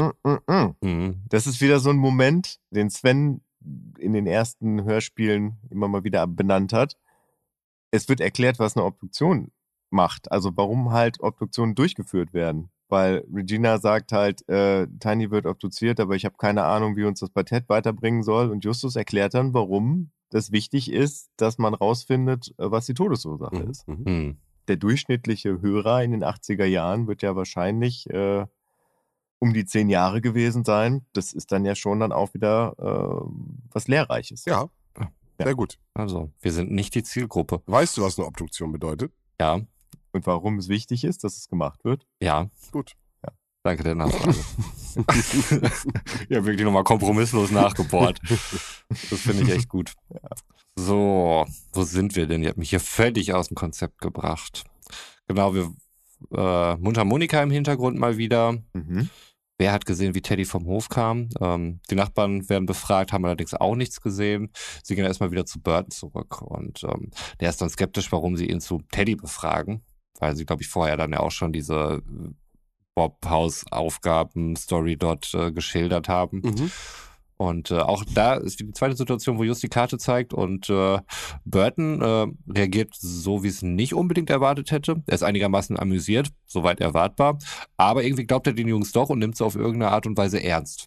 Was ich äh, ungewöhnlich finde für die Art und Weise, wie wir Burton bisher kennengelernt haben. Also er hätte die auch einfach beschimpfen und rausschicken können oder so. Hat aber nicht getan. Sie befragen ihn und äh, er sagt, der Hund wurde von einem Auto angefahren. Mhm. Ähm, was natürlich interessant ist, weil wir noch gar nichts davon wissen, so richtig von der Todesursache und so weiter. Und die Polizei ihn ja gerade erst obduziert. Ähm, in dieser Mall oder so, wo sie sich befinden, gibt es allerdings gar keine Autos. Also kann das eigentlich nicht in Frage kommen. Sehr verdächtig, das Ganze. Ted kam wohl rein und raus aus der Galerie, ohne die Lichtschranke zu berühren. Ähm, ich weiß gar nicht mehr, wie sie jetzt drauf gekommen sind, dass er sich da in der Galerie aufgehalten hat. Auf jeden Fall erfahren wir viel über die Zugänge und Lichtschranken. Äh, Genau, genau, darum geht's. Also Ted läuft ja, wie er jetzt Bock drauf hat. Also Sven hat ja eben gerade schon gesagt, der entschuldigt sich nicht, der macht halt einfach so weiter. Und die gehen halt mal so alle Möglichkeiten durch. Und man kann halt in die Galerie reingehen und durch den Hinterausgang das Haus halt wieder hinten raus verlassen. Und dadurch, dass Ted halt zu klein ist, um die Lichtschranke auszulösen, würde Mr. Burton das auch gar nicht mitkriegen, wenn er sich draußen die Parade anguckt. Also da fragen sie sich halt, ob Ted halt nicht vielleicht einfach wirklich durch den Laden hinten rausgegangen ist, Ja. um da vielleicht dann weiter nach, nach Spuren zu suchen. Und ihnen fällt auf, und da kommen wir zum englischen Titel, dass die Meerjungfrau nicht mehr da ist. Mhm. Die haben wir, glaube ich, gar nicht erwähnt. Äh, beim ersten Besuch ist, glaube ich, Peter genau davor gelaufen im Endeffekt. Mhm. Äh, da wurde sie sehr äh, prominent eingeleitet. Und äh, bei dem zweiten Besuch, wie du es gerade schon sagst, äh, scheint sie dann nicht mehr da zu sein, was dann natürlich auffällt. Genau. Und wo Burton dann sagt, die wurde wahrscheinlich geklaut. Mhm. Und da wird nämlich das erste Mal angedeutet, dass halt hier Gesindel sich auch in der Umgebung aufhält. Aber das war's dann. auch. Ein Diebstahl aus der Galerie, das kann ja überall passieren. Kommt in den besten Gegenden vorne. Naja, genau, aber spannend ist ja an der Stelle, wenn du überlegst, dass der englische Titel äh, Missing Mermaid ist Mhm. und wir eigentlich den Fall haben, ein Kind zu suchen, also Kidnap oder was weiß ich, Kindesentführung, Mhm. etc. Und beide Titel, der englische würde jetzt losgehen. Also jetzt sozusagen weißt du, okay, jetzt es geht um die vermisste Meerjungfrau Statue. So, auch beim deutschen Titel weißt du ja ja jetzt noch gar nicht, um welchen Hehler soll es sich denn handeln. Das heißt, Mhm. wir haben jetzt sozusagen schon zwei Fälle kennengelernt, das verschollene Kind und die jetzt die Statue, aber von einem Hehler weißt du bis heute noch nichts. Also bis jetzt noch nichts. Mhm. Ja, stimmt. Das ist wirklich der bessere Titel. Weil es auch eine viel, also viel häufiger einfach vorkommt, viel mehr Ja, Raum einnimmt in der ganzen Geschichte. Ähm, das andere ist ja letztlich dann nur ein Eine Szene, eine Szene. Ergebnis oder ein Resultat dann auch. Ähm, ja. Ja. Aber gut. Äh, sie fragen sich nur, ob er vielleicht im Hotel sei. Äh, die Polizei hat das aber wohl auch schon komplett abgesucht und nichts gefunden und äh, mehr kann und will Burton an der Stelle dann auch nicht mehr sagen. Mhm. Wir treffen wieder auf Miss Peabody, der Hilfskellner Mooch. Hieß er Mooch? Wie haben sie ihn ausgesprochen? Ich habe Much einfach. Much. Much. Ja, Much, Much, Much. Much. Much, Much, ne? Much. Much ist am Arm verletzt. Nee, Much mit, mit zwei O. Okay. Äh, ist wohl ein Hundebiss dort am Arm. Und äh, sie sagt dann auch, nicht wahr, Much? Äh, Much ist völlig angepisst und kündigt aber darauf hin. Das ist richtig krass, ey. Ja, pass auf. Das ist so das- geil. Ja, das liegt daran, dass man den Restaurantbesitzer nicht besetzt hat. Und Justus einfach den Teil vom Restaurantbesitzer mit übernimmt und Mrs. Peabody. Weil normalerweise sagt er, er sagt ja irgendwann, Sie können mich mal, Mrs. Peabody. Das sagt er aber eigentlich zu seinem Chef, Mhm. weil der kommt er halt rein und versucht so ein bisschen die, die Wogen zu glätten und die Situation zu glätten und dann kriegt Much irgendwann zu viel und sagt dann, sie können mich mal.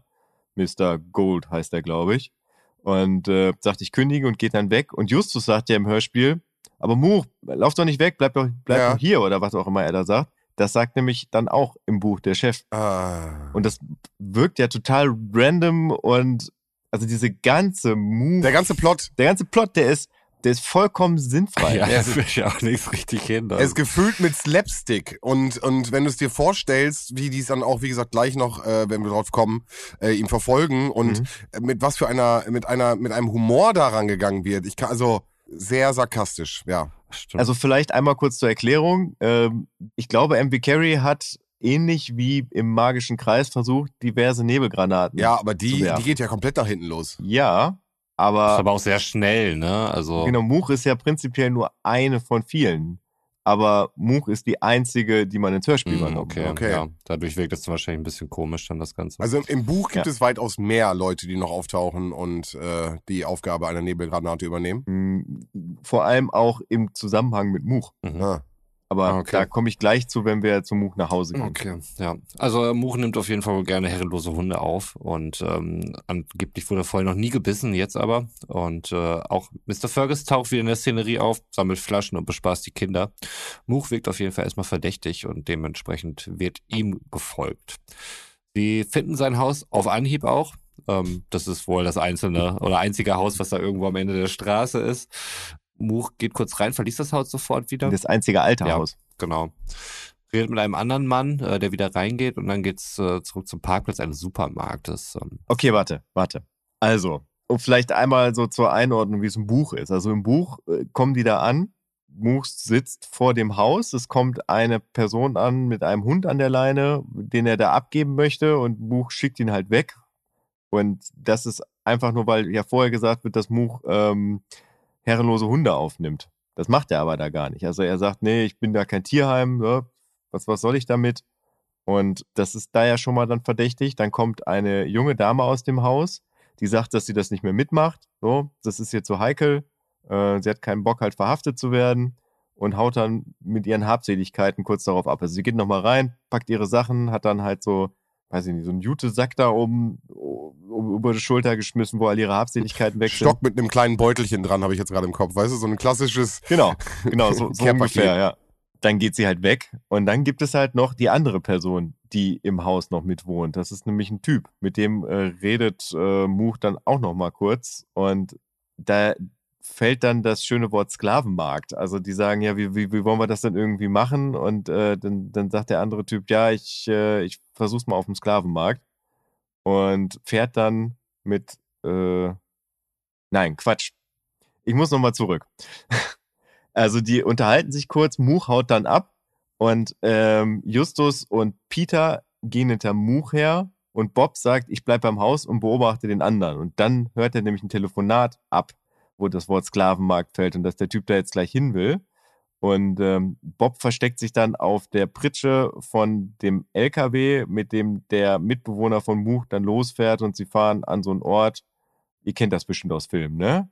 Also so eine Straßenecke, wo ganz viele Tagelöhner stehen, ne? Dann zwischendurch parken dann irgendwelche Leute im Auto und sagen, ich muss eine Mauer hochziehen, dann melden sich fünf und dann äh, nimmt er da zwei von mit und dann bezahlt er die. Äh, ja, gesehen habe ich das schon mal, aber auch nur im Film und Fernsehen, ne? Ja, ja, ja, also das ist das amerikanische System. muss an eine South Park Folge denken, wo so äh, ein Essay schreiben müssen.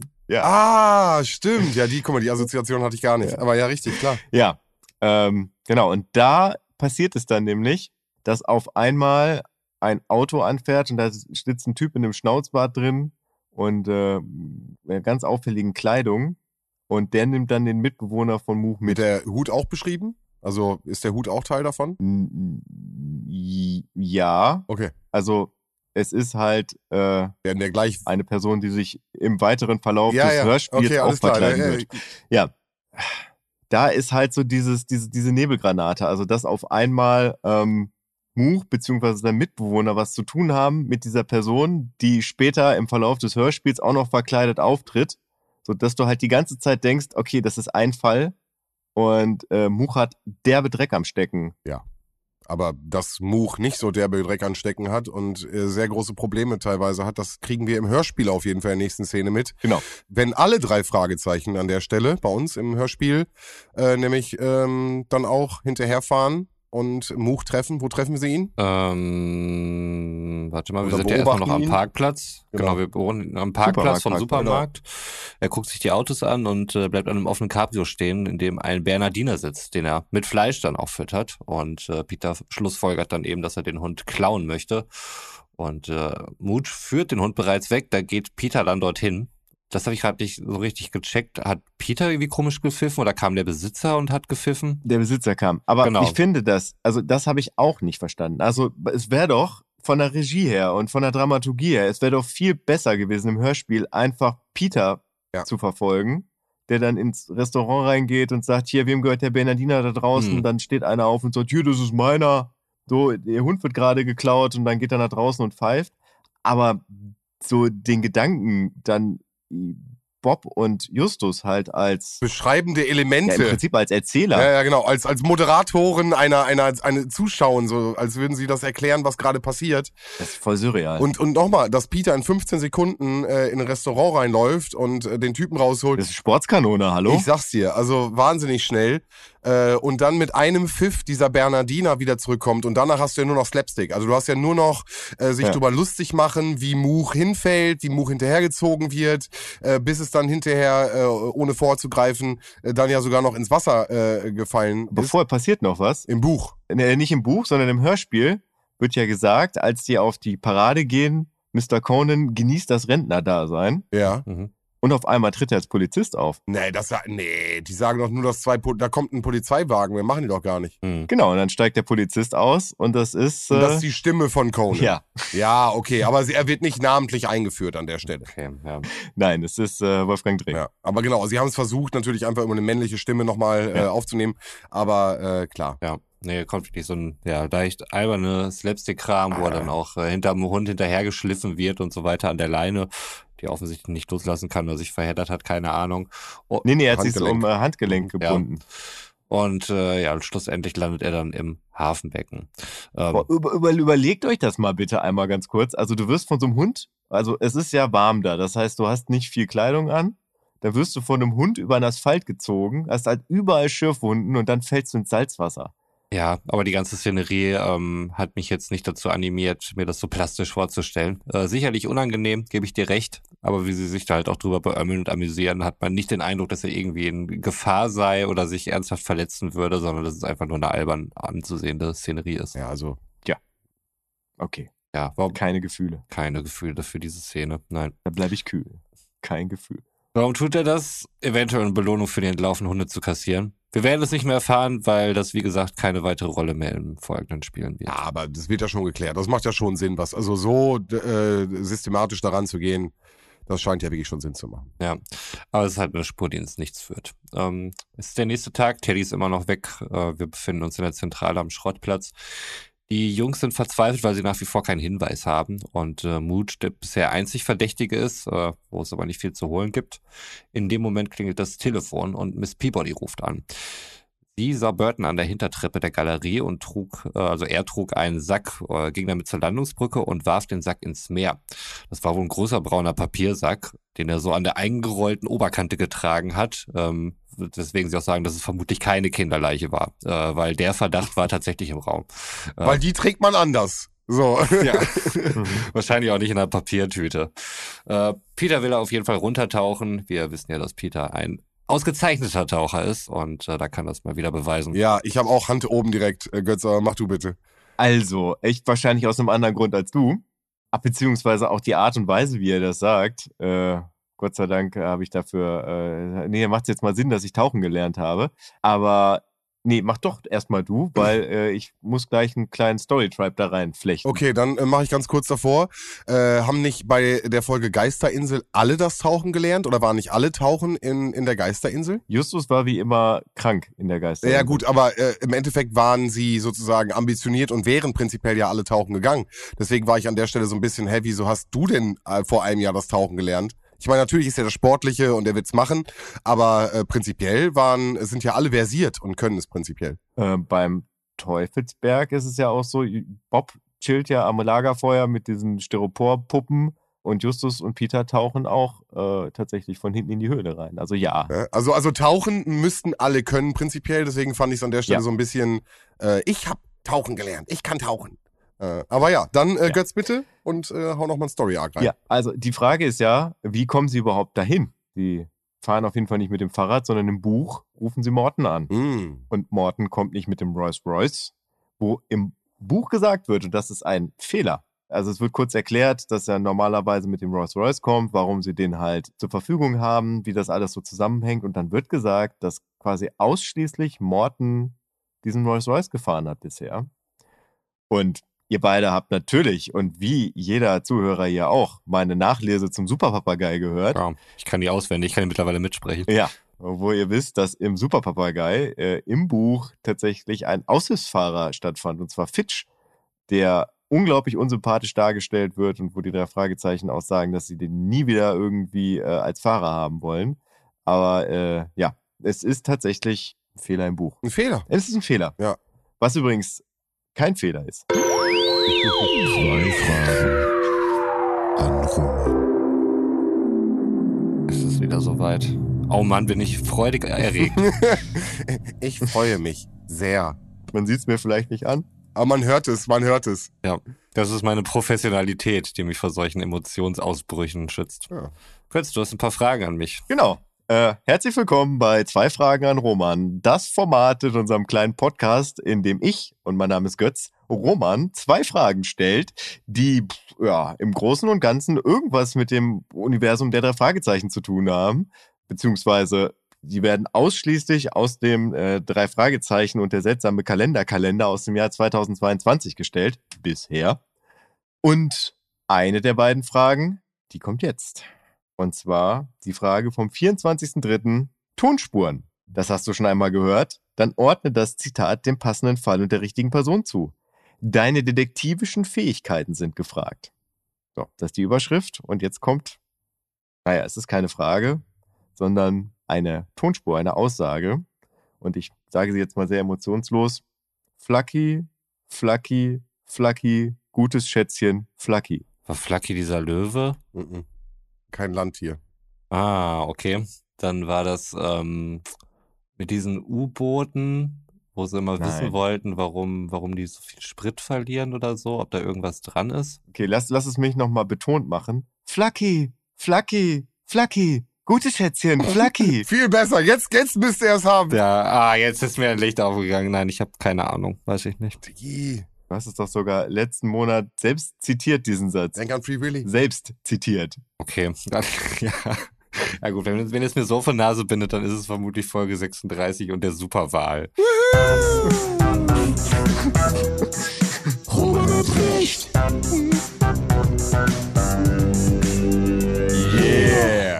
Yeah. So, ich war nie stolz auf eine meiner Leistungen.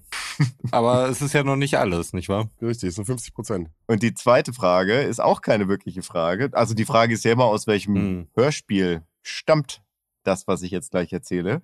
Und ich kann mich auf jeden Fall noch daran erinnern, dass du mich zu diesem Fakt, den ich gleich vorlesen werde, weil es ist Recherchen und Archiv, welcher Fall der drei Detektive könnte von dieser wahren Begebenheit inspiriert worden sein, Mhm. mich gefragt hast, ob es äh, auf einer wahren Begebenheit beruht. Und ich sagte, boah, äh, äh, weiß ich nicht.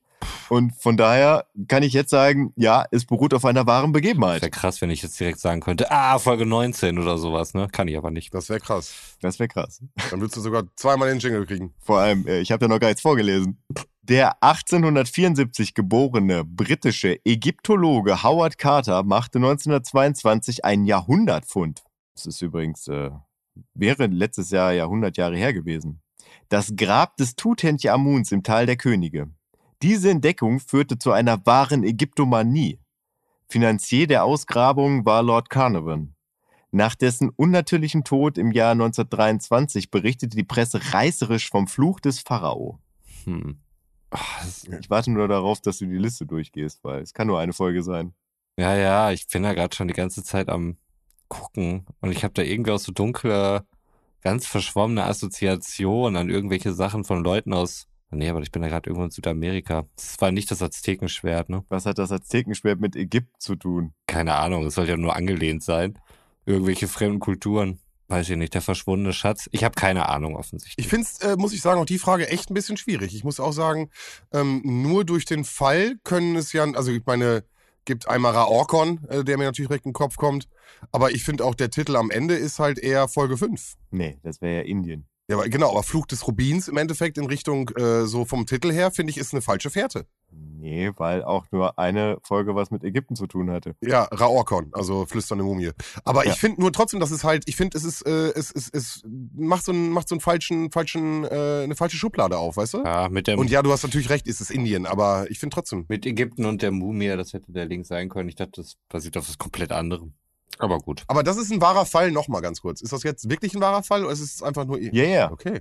ja, ja. Also das äh, damals, äh, Lord Carter wird ja auch benannt im, in der flüsternden Mumie und Ja. da hatte mich Roman gefragt, wer das ist. Und ich konnte ihm nicht sagen. Habe ich das wirklich aufrichtig interessiert gefragt? Ja. Ja, damals hast du noch interessiert nachgefragt. Das ist schon wieder so eine Frage, wo ich so eine Frage stelle und mir dann wieder gedacht habe, oh Gott, warum stellst du jetzt schon wieder eine Frage? Das dauert doch alles nur länger. Das Wir haben ja letztes Mal schon über den Folge 10 Roman gesprochen. Das war der Folge 10 Roman. Ja, spannend, cool. hatte ich damals noch. Ambition, Lebensfreude. Ja, Roman. Ja gut. Beim nächsten Mal wieder. 50 Prozent ist besser als 0 Prozent, oder? Korrekt.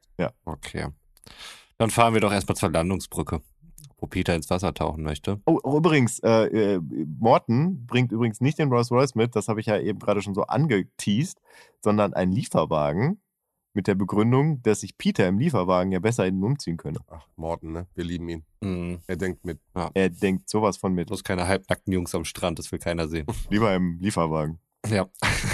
Halbnackte Jungs im Lieferwagen? Gar kein Problem. Leute, stopp! Okay, ja, Morten, ganz feiner Kerl. Bis wir die Backstory irgendwann mal ergründen.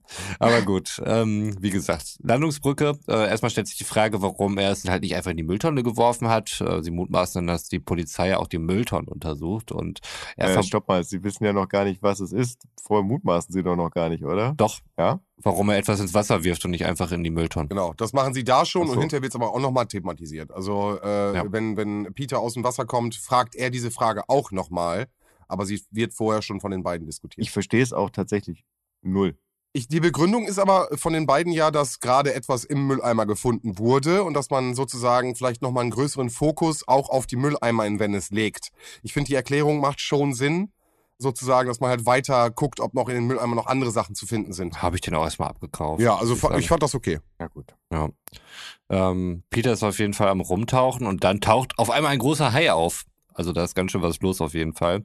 Justus sagt zu Bob, er soll einen Schuh ausziehen und dahin werfen, wo Bob äh, völlig berechtigterweise fragt, warum denn ich? Ich weiß gar nicht mal, was die Ausflüchte von Justus waren, warum er dafür nicht in Frage kommt. Gar keiner. Er sagt, also ich, es, es, mein Schuh ist genauso gut wie deiner, also zieh deinen Schuh aus und werf ihn. Also er hat gar keine Antwort. Es ist einfach nur Ablenkung und äh, mach du mal so. Im Buch werden gar keine Schuhe geworfen, Sondern, weil wir sind die ganze Zeit bei Peter. äh, aber der Hai taucht trotzdem auf. Ja, ja, aber wir sehen das alles aus Peters, Ah. äh, also Peter nimmt den wahr und äh, fängt dann an, den Hai mit Meerjungfrauenteilen zu bewerfen. Unter Wasser. Unter Wasser, ja. Ja, mega. Also Hm. wer unter Wasser schon was geworfen hat, weiß Bescheid, wie gut diese Idee ist. Nee, es hat auf jeden Fall funktioniert. Aber wenn du keine Harpune hast, brauchst du unter Wasser nicht schmeißen. Sch- Sorry, also das ist ja. Ja, vielleicht wirst du panisch, wenn da unter Wasser auf einmal ein Hai drauf zukommt. Du Vielleicht kannst nicht mal werfen, du kannst deinen Arm ja gar nicht nach vorne schnellen lassen. Also was ist das denn? Ja, aber das kommt ja immer darauf an, wie tief der Hai unter dir ist. Also, Wenn dein Arm unter Wasser ist, kannst du ihn nicht schnell nach vorne schnellen lassen. ja, nee, das- nicht nach vorne, aber der, der Hai, also,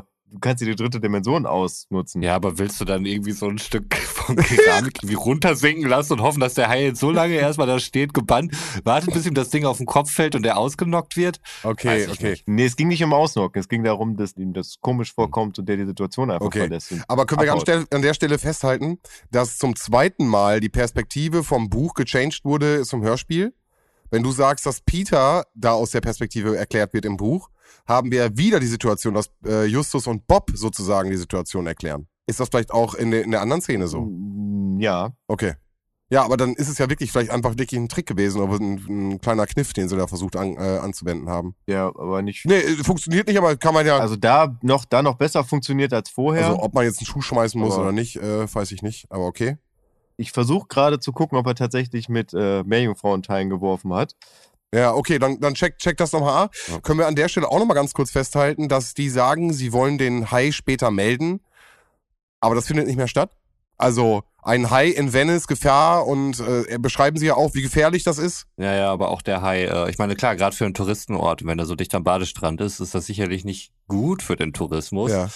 Ähm, sogar eher schlecht, würde ich sagen. Aber auch äh, das taucht nicht weiter auf. Nee, hat keinen, hat keinen Belang mehr, ne? Also Nein, äh, überhaupt nicht. Ja. Man hätte was draus machen können. ne? Irgendwie Touristen bleiben aus, haben Angst oder so, wegen des Hais irgendwie im Badebereich und äh, auch in Hysterie gerne. Ich hätte gerne noch irgendwie Leute Ja. schreien gehört, Mhm. dass es halt irgendwie eine Aufregung ist am Strand, Mhm. ähm, wurde an der Stelle ein bisschen auch versäumt. Man hätte so ein bisschen weiße Hai-Feeling, weißt du? Finde ich auch, ja, hat man irgendwie ein bisschen verpasst die Chance. Stattdessen hat man halt diese auch etwas, äh, ja, slapstick-mäßigen Dialog mit Mhm. äh, Bob und Justus, wer jetzt seinen Schuh ausziehen soll, um nach dem Hai zu werfen. Also ähm, Mhm. wird da auch wieder alles ein bisschen ins Lächerliche gezogen, finde ich. Ja.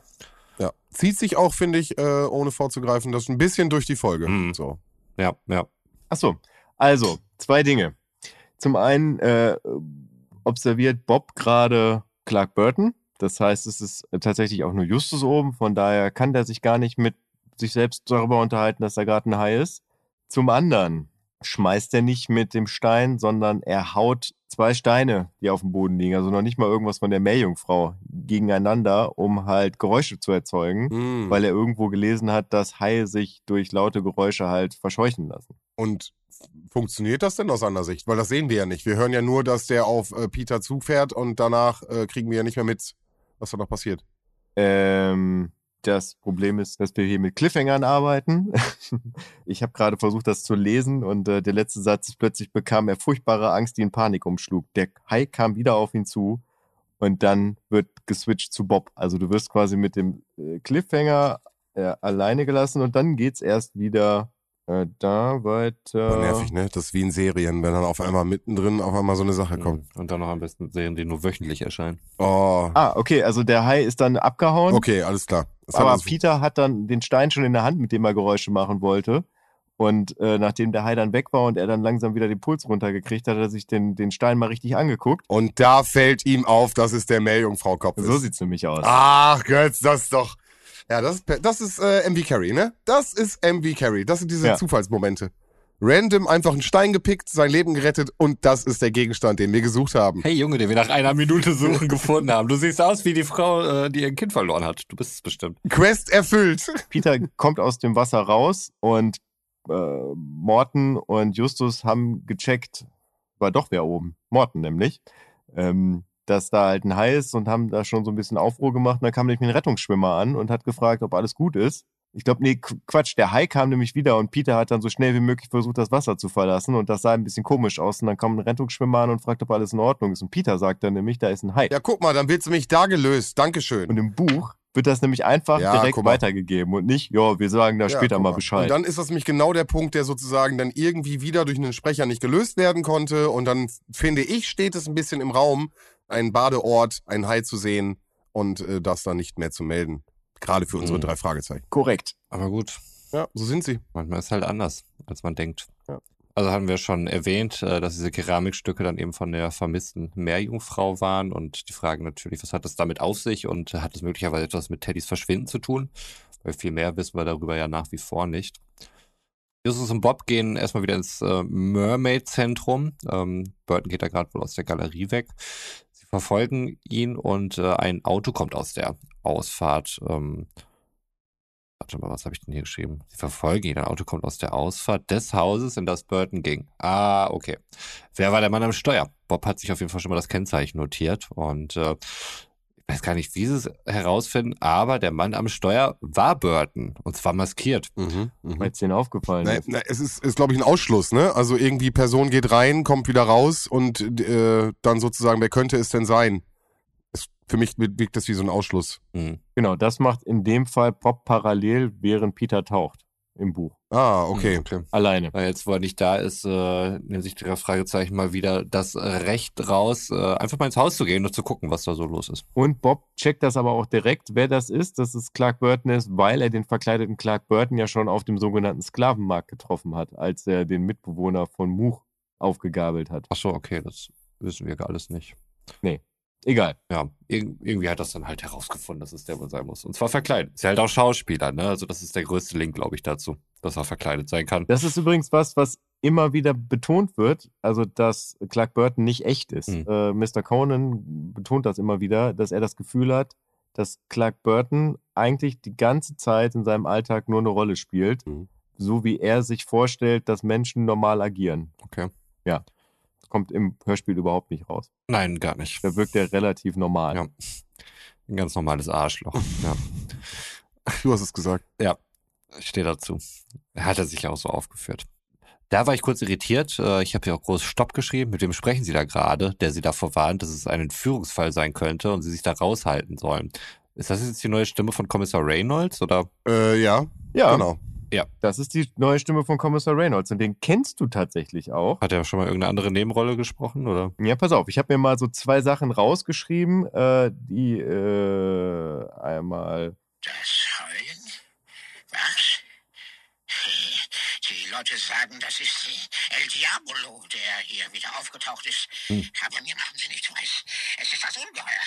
Ja, das Ungeheuer. Da haben wir ihn schon mal kennengelernt. Und dann haben wir ihn noch mal in seiner Paraderolle, wo ich fast sagen würde, dass er dich beeinflusst hat. Ein weiteres Mitglied des Wandervereins von Rocky Beach könnte hineinstürzen und sich womöglich das Genick brechen.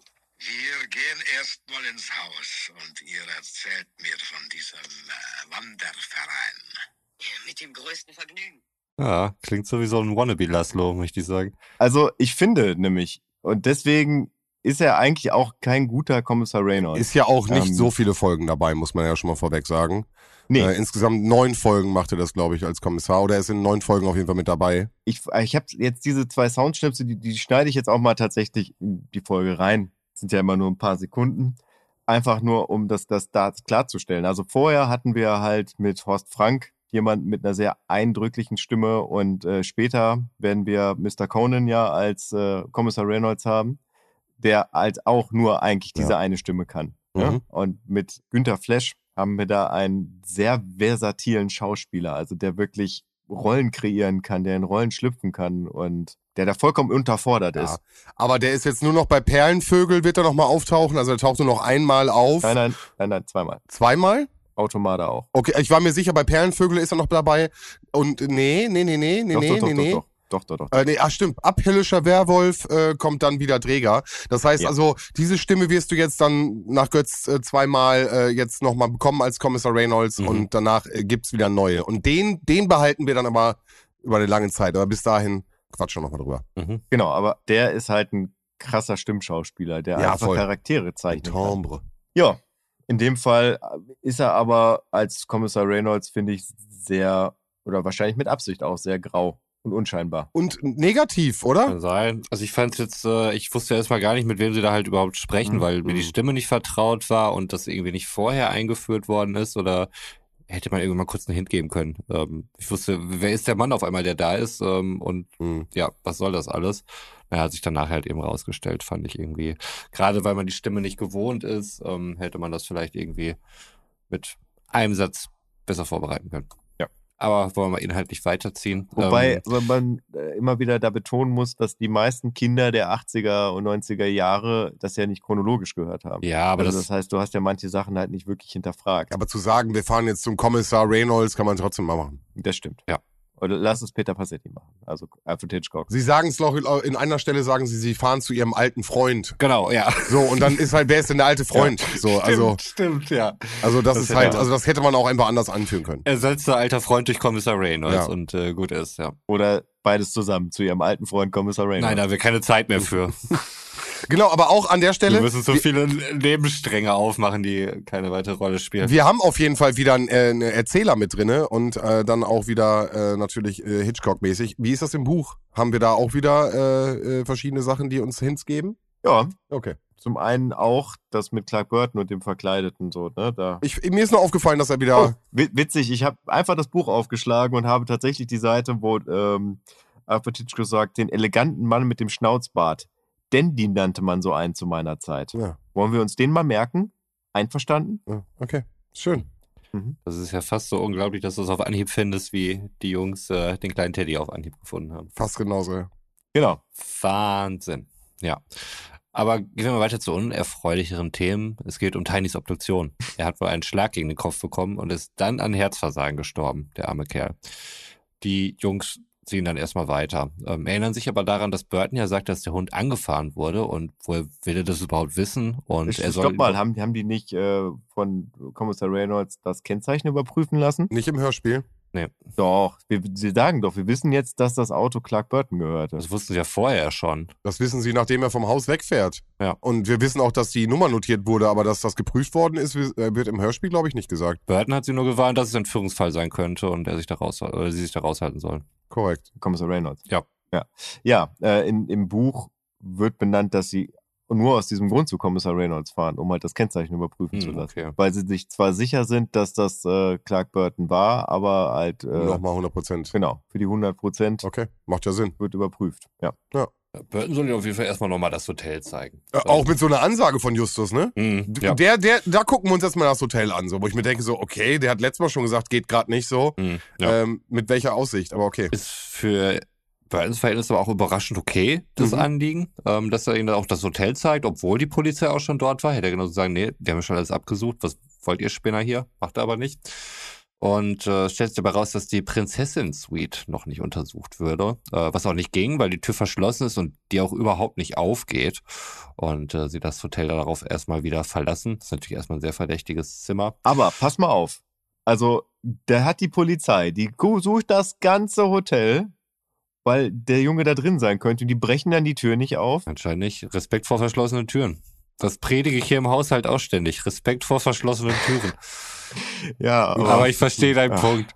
Nee, hinter dieser Tür ist nichts. Da müssen sie gar nicht nachgucken. Na gut. Nichts lege mir ferner, als äh, das Storytelling hier der drei Fragezeichen zu kritisieren oder zu verteidigen. Also von daher alles gut. Ja, okay. Ich gebe dir den Punkt jetzt. Danke. Gerne. Ähm, also sie verlassen das Hotel wieder und treffen dann auf Miss Stratton und wir hören im Hintergrund wieder die Mundharmonika. Miss Stratton hat die Theorie, dass er sich versteckt hat, um einer möglichen Strafe zu entgehen. Und äh, obwohl sie ihn auf Nachfrage auch, äh, wie sie sagt, nie hart bestraft habe. Und sie ähm, sagt's doch sogar im Hörspiel. Ja, Wenn du das das nächste Mal machst, so, dann setzt es was oder was auch immer sie sagt. Irgendwie sowas, ja.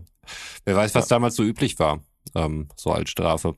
Vielleicht setzt es was, ist irgendwie eine, eine hohle Drohung oder so. Ich, ich weiß nicht, was der genaue Wortlaut war, aber sie sagt auf jeden Fall am Anfang des Hörspiels, wo Teddy das erste Mal wieder auftaucht, Mhm. sagt sie halt so einen Satz zu ihm. Ja, dann stellt sich erstmal die Frage, vor wem könnte er Angst haben? Was erstmal eine spannende Frage ist, aber auch wieder eine Frage, die leider nirgends hinführt. Und nicht geklärt wird im nein, Hörspiel. nein.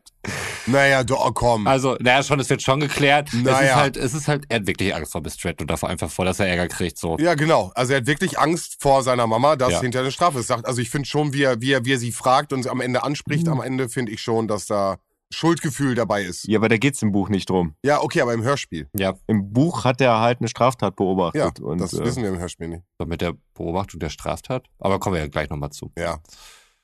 Okay, die Detektive sind erstmal allein auf einer Mauer am Hafen, völlig verträumt.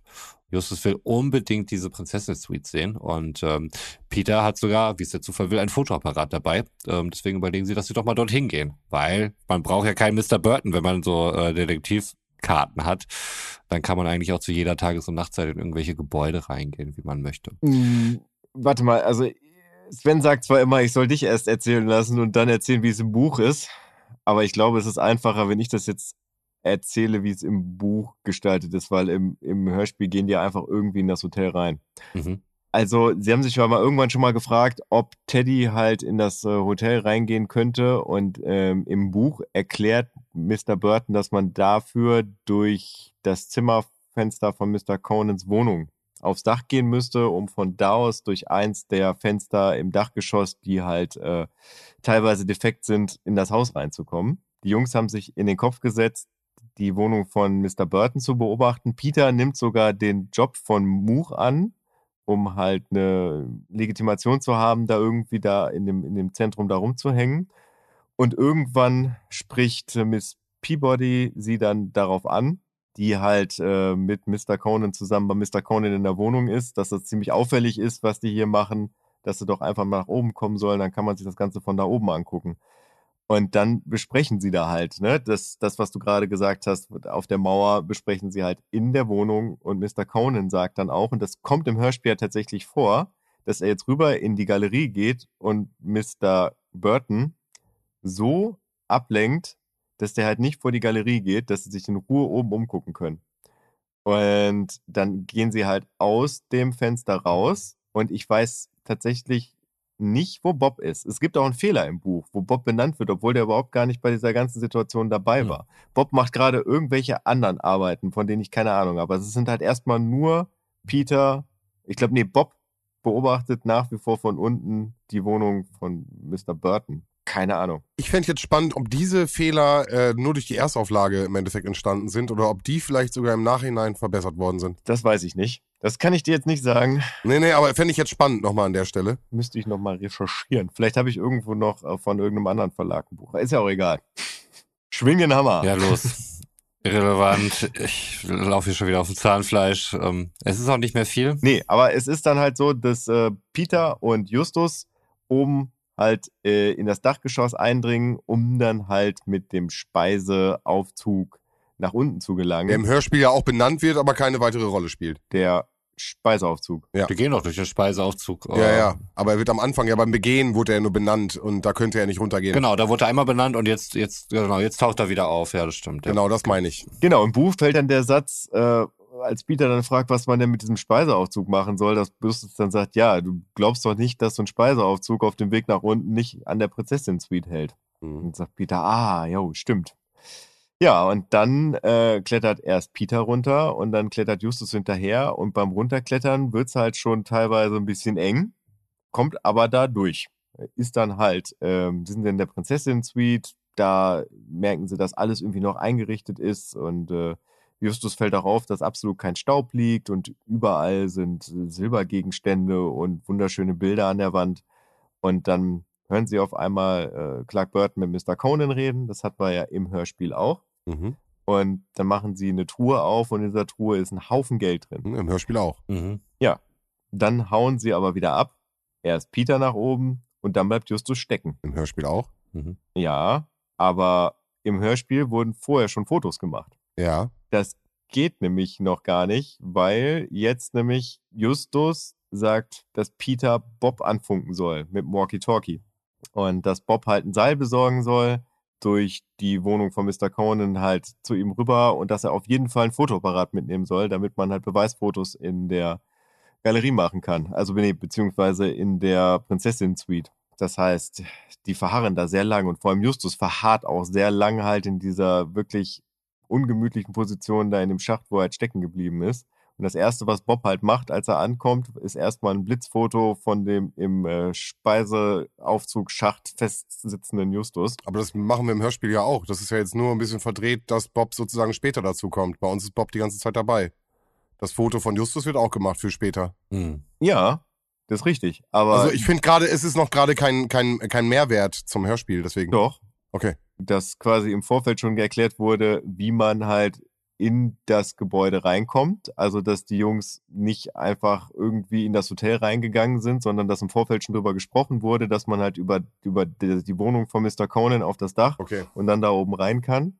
Und dass halt Mrs. Peabody und äh, Mr. Conan sie halt dann auch in die Wohnung bitten und dass halt der Fakt, dass Mr. Conan auf einmal in dieser Galerie ist und Mr. Burton da voll quatscht mit, äh, ja, was, was das hier alles für schöne Stücke sind und ähm, ja, also dass er da auf einmal Interesse hat für die Arbeit von Mr. Burton. Das liegt daran, dass das abgesprochen war mit den drei Fragezeichen und ein Ablenkungsmanöver Mhm, ist, was im Hörspiel überhaupt nicht benannt wird, aber Mhm. trotzdem auftaucht, was ich total verwirrend finde. Okay.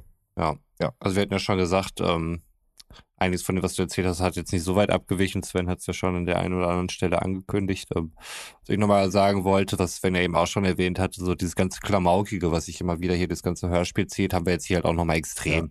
Also da äh, Mhm. wird halt auf Justus rumgehackt. Und zwar so dolle, dass ich äh, nahezu Mitgefühl für Justus Jonas entwickle Mhm. und denke, was soll das denn jetzt alles? Ähm, dieses ganze Fettshaming und jetzt machen wir noch ein Foto davon und weiß ich nicht, ob ich es damals lustig gefunden hätte oder so. Ähm, ich finde es halt irgendwie hätte man irgendwie anders lösen können, hätte man vielleicht gar nicht diese Szene gebraucht. Ähm, also das wäre eine Sache, auf die ich hätte verzichten können, persönlich. Ich weiß tatsächlich nicht, ob nicht Anfang der 80er es halt losging, dass es in USA einen erheblichen Anstieg von Übergewicht bei Kindern und Jugendlichen gab. Und Da meinte man, vielleicht macht man sich drüber lustig, dann hören die auch so viel Scheiße zu fressen. Ja, also ich will damit nicht sagen, dass das eine, eine sinnvolle und äh, geschickt gewählte Art und Weise ist, aber ähm, ne, dass man halt durch solche Sachen wie, du kannst ja mal wieder joggen gehen, hör mal auf Mhm. Pizza zu essen, so, das schränkt dich halt ein.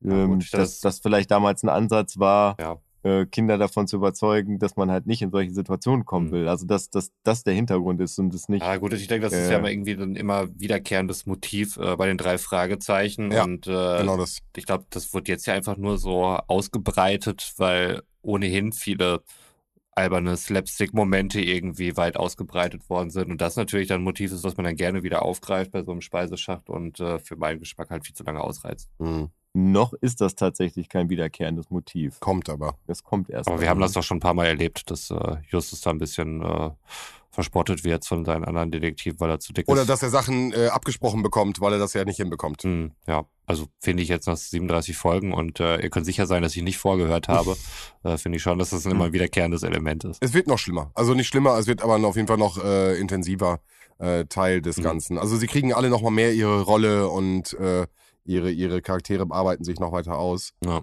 okay. Ich wollte ich wollt gerade sagen, also bisher finde ich das, also bis auf ein, zwei Beispiele, wo ich es tatsächlich ein bisschen übertrieben fand, eigentlich relativ. Aber wir haben es heute zweimal gehabt, ne? Also die, die, die Fetzo-Geschichte am Anfang mit dem Schauspieler, ein bisschen dick bist du ja immer noch und so. Hm. Also es ist, es ist heute auf jeden Fall zweimal äh, groß Thema gewesen und dann sogar lustig gemacht. Also natürlich ist es heute sehr präsent. Ja, Ja, bei den meisten Fällen fand ich das eigentlich relativ organisch eingewoben, wenn ich jetzt so ans Gespensterschloss denke. Äh, so, wenn, äh, wenn Justus dann von sich selbst sagt, dass er halt nicht gerne läuft und dann auf einmal so schnell ist. Und äh, Mhm.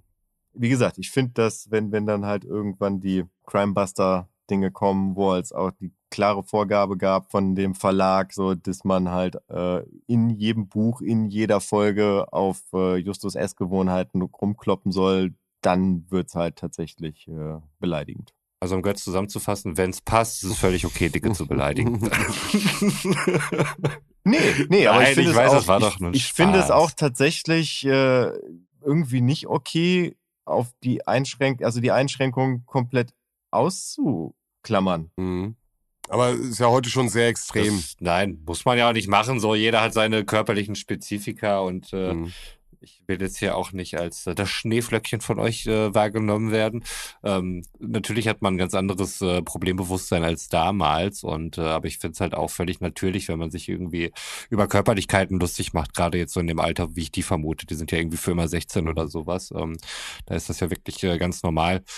Ich äh, kreide es halt an, dass man es hier so derbe ausgereizt hat und ich es jetzt halt irgendwie nicht witzig finde, aber es passt irgendwie in den Ton dieser Folge rein von überflüssigen Albernheiten. Das wollte ich damit nur sagen. Gut. Okay. Mic Drop. So. So.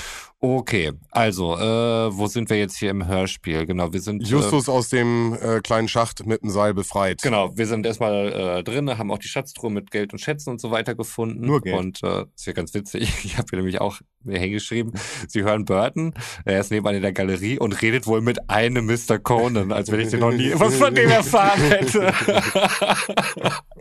da musste ich mich selbst gerade amüsieren.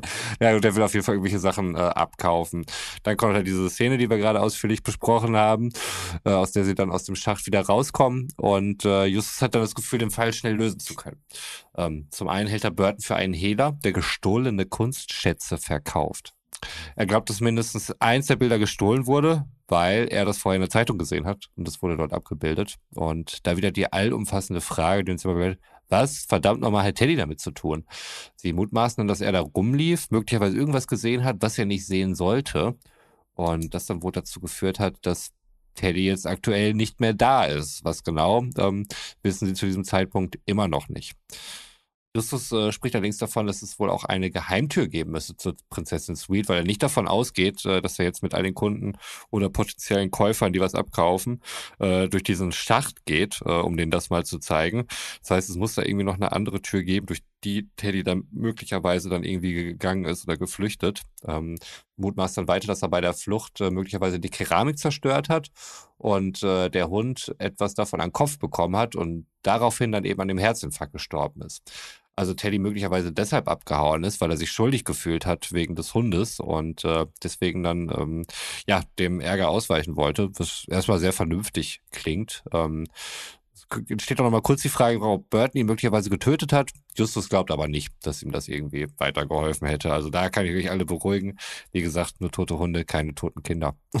ähm, es geht jetzt dann erstmal wieder zurück zu Miss Stratton. Und da befinden wir uns dann auch in der nächsten Szene wieder vor dem Buchladen. Also, also das, also alles, was da gerade erklärt wird, wie soll ich es ausdrücken?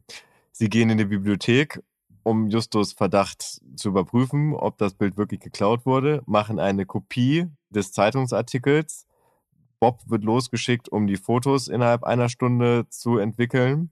Dann gehen sie zu Im Polizei. Hörspiel sagt er sozusagen, hat er die Information schon. Da meint er, er weiß schon, dass die geklaut worden sind. Hm. Das sagt er im Buch auch, aber es wird dann nochmal überprüft, ob es wirklich so ist. Okay, okay, okay. Mhm. Bob entwickelt die Fotos, sie gehen zur Polizei, zeigen Mr. Burton an und die Polizei in Venice macht sie natürlich lang dafür, dass sie Hausfriedensbruch begangen haben und einfach ins Hotel eingestiegen sind. Oh, endlich mal. Ja, endlich. äh, mal Recht und Ordnung. Das gab's ja sonst noch nie. Sagt's mal einer. Ja.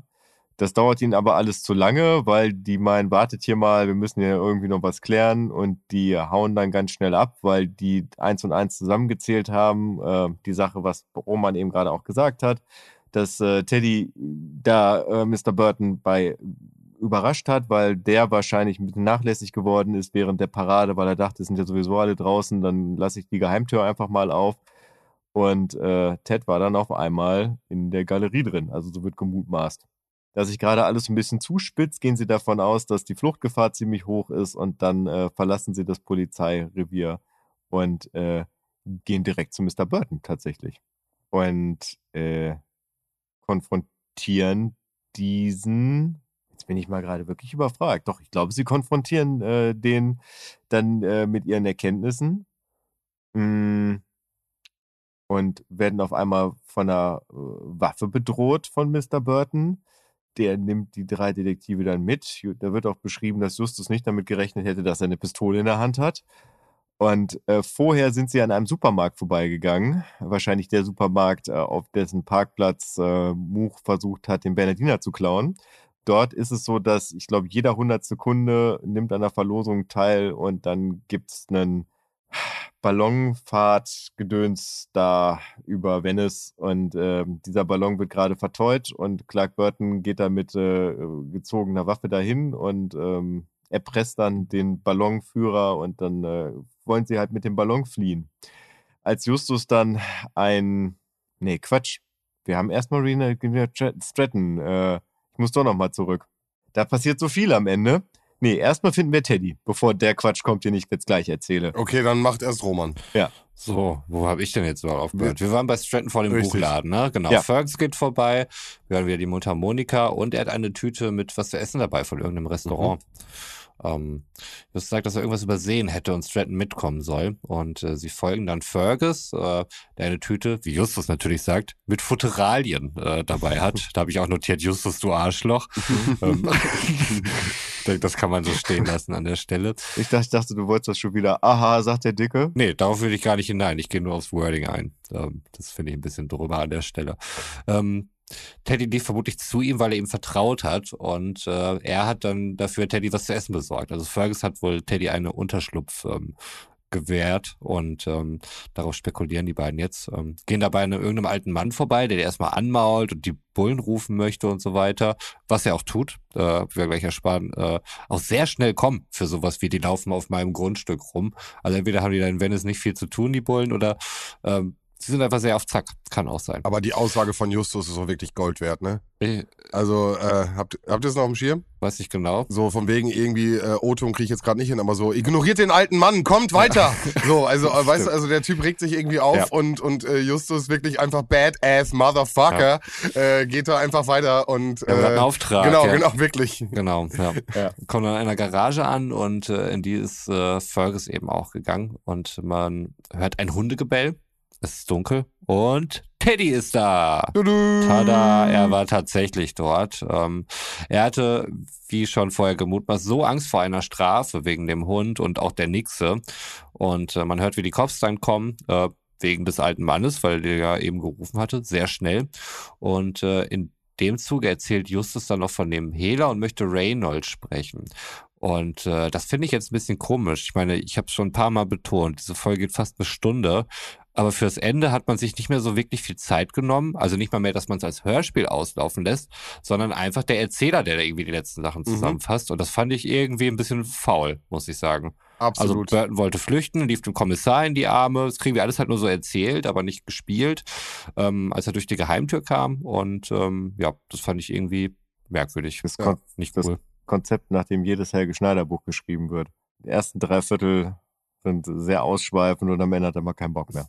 Ja, ähm, dann komme ich jetzt mal wieder zu dem zurück, mit dem ich gerade schon angefangen habe. Also zum einen fällt Justus halt auf, dass äh, Fergus halt sehr oft was zu essen in der Hand hat. Das ist im Buch, wird das immer wieder betont, dass der hier eine Tüte, da eine Tüte in der Hand hat. Und Mut- Kekse hat er irgendwann mal beim Hörspiel. ja, genau, aber das, das ist nur im Hörspiel. Und dann mutmaßt Justus, dass der an Geld gekommen ist, und zwar das Geld, was Ted Clark Burton geklaut hat aus seinem äh, Aus der Truhe. aus seiner Hehlertruhe da. Genau.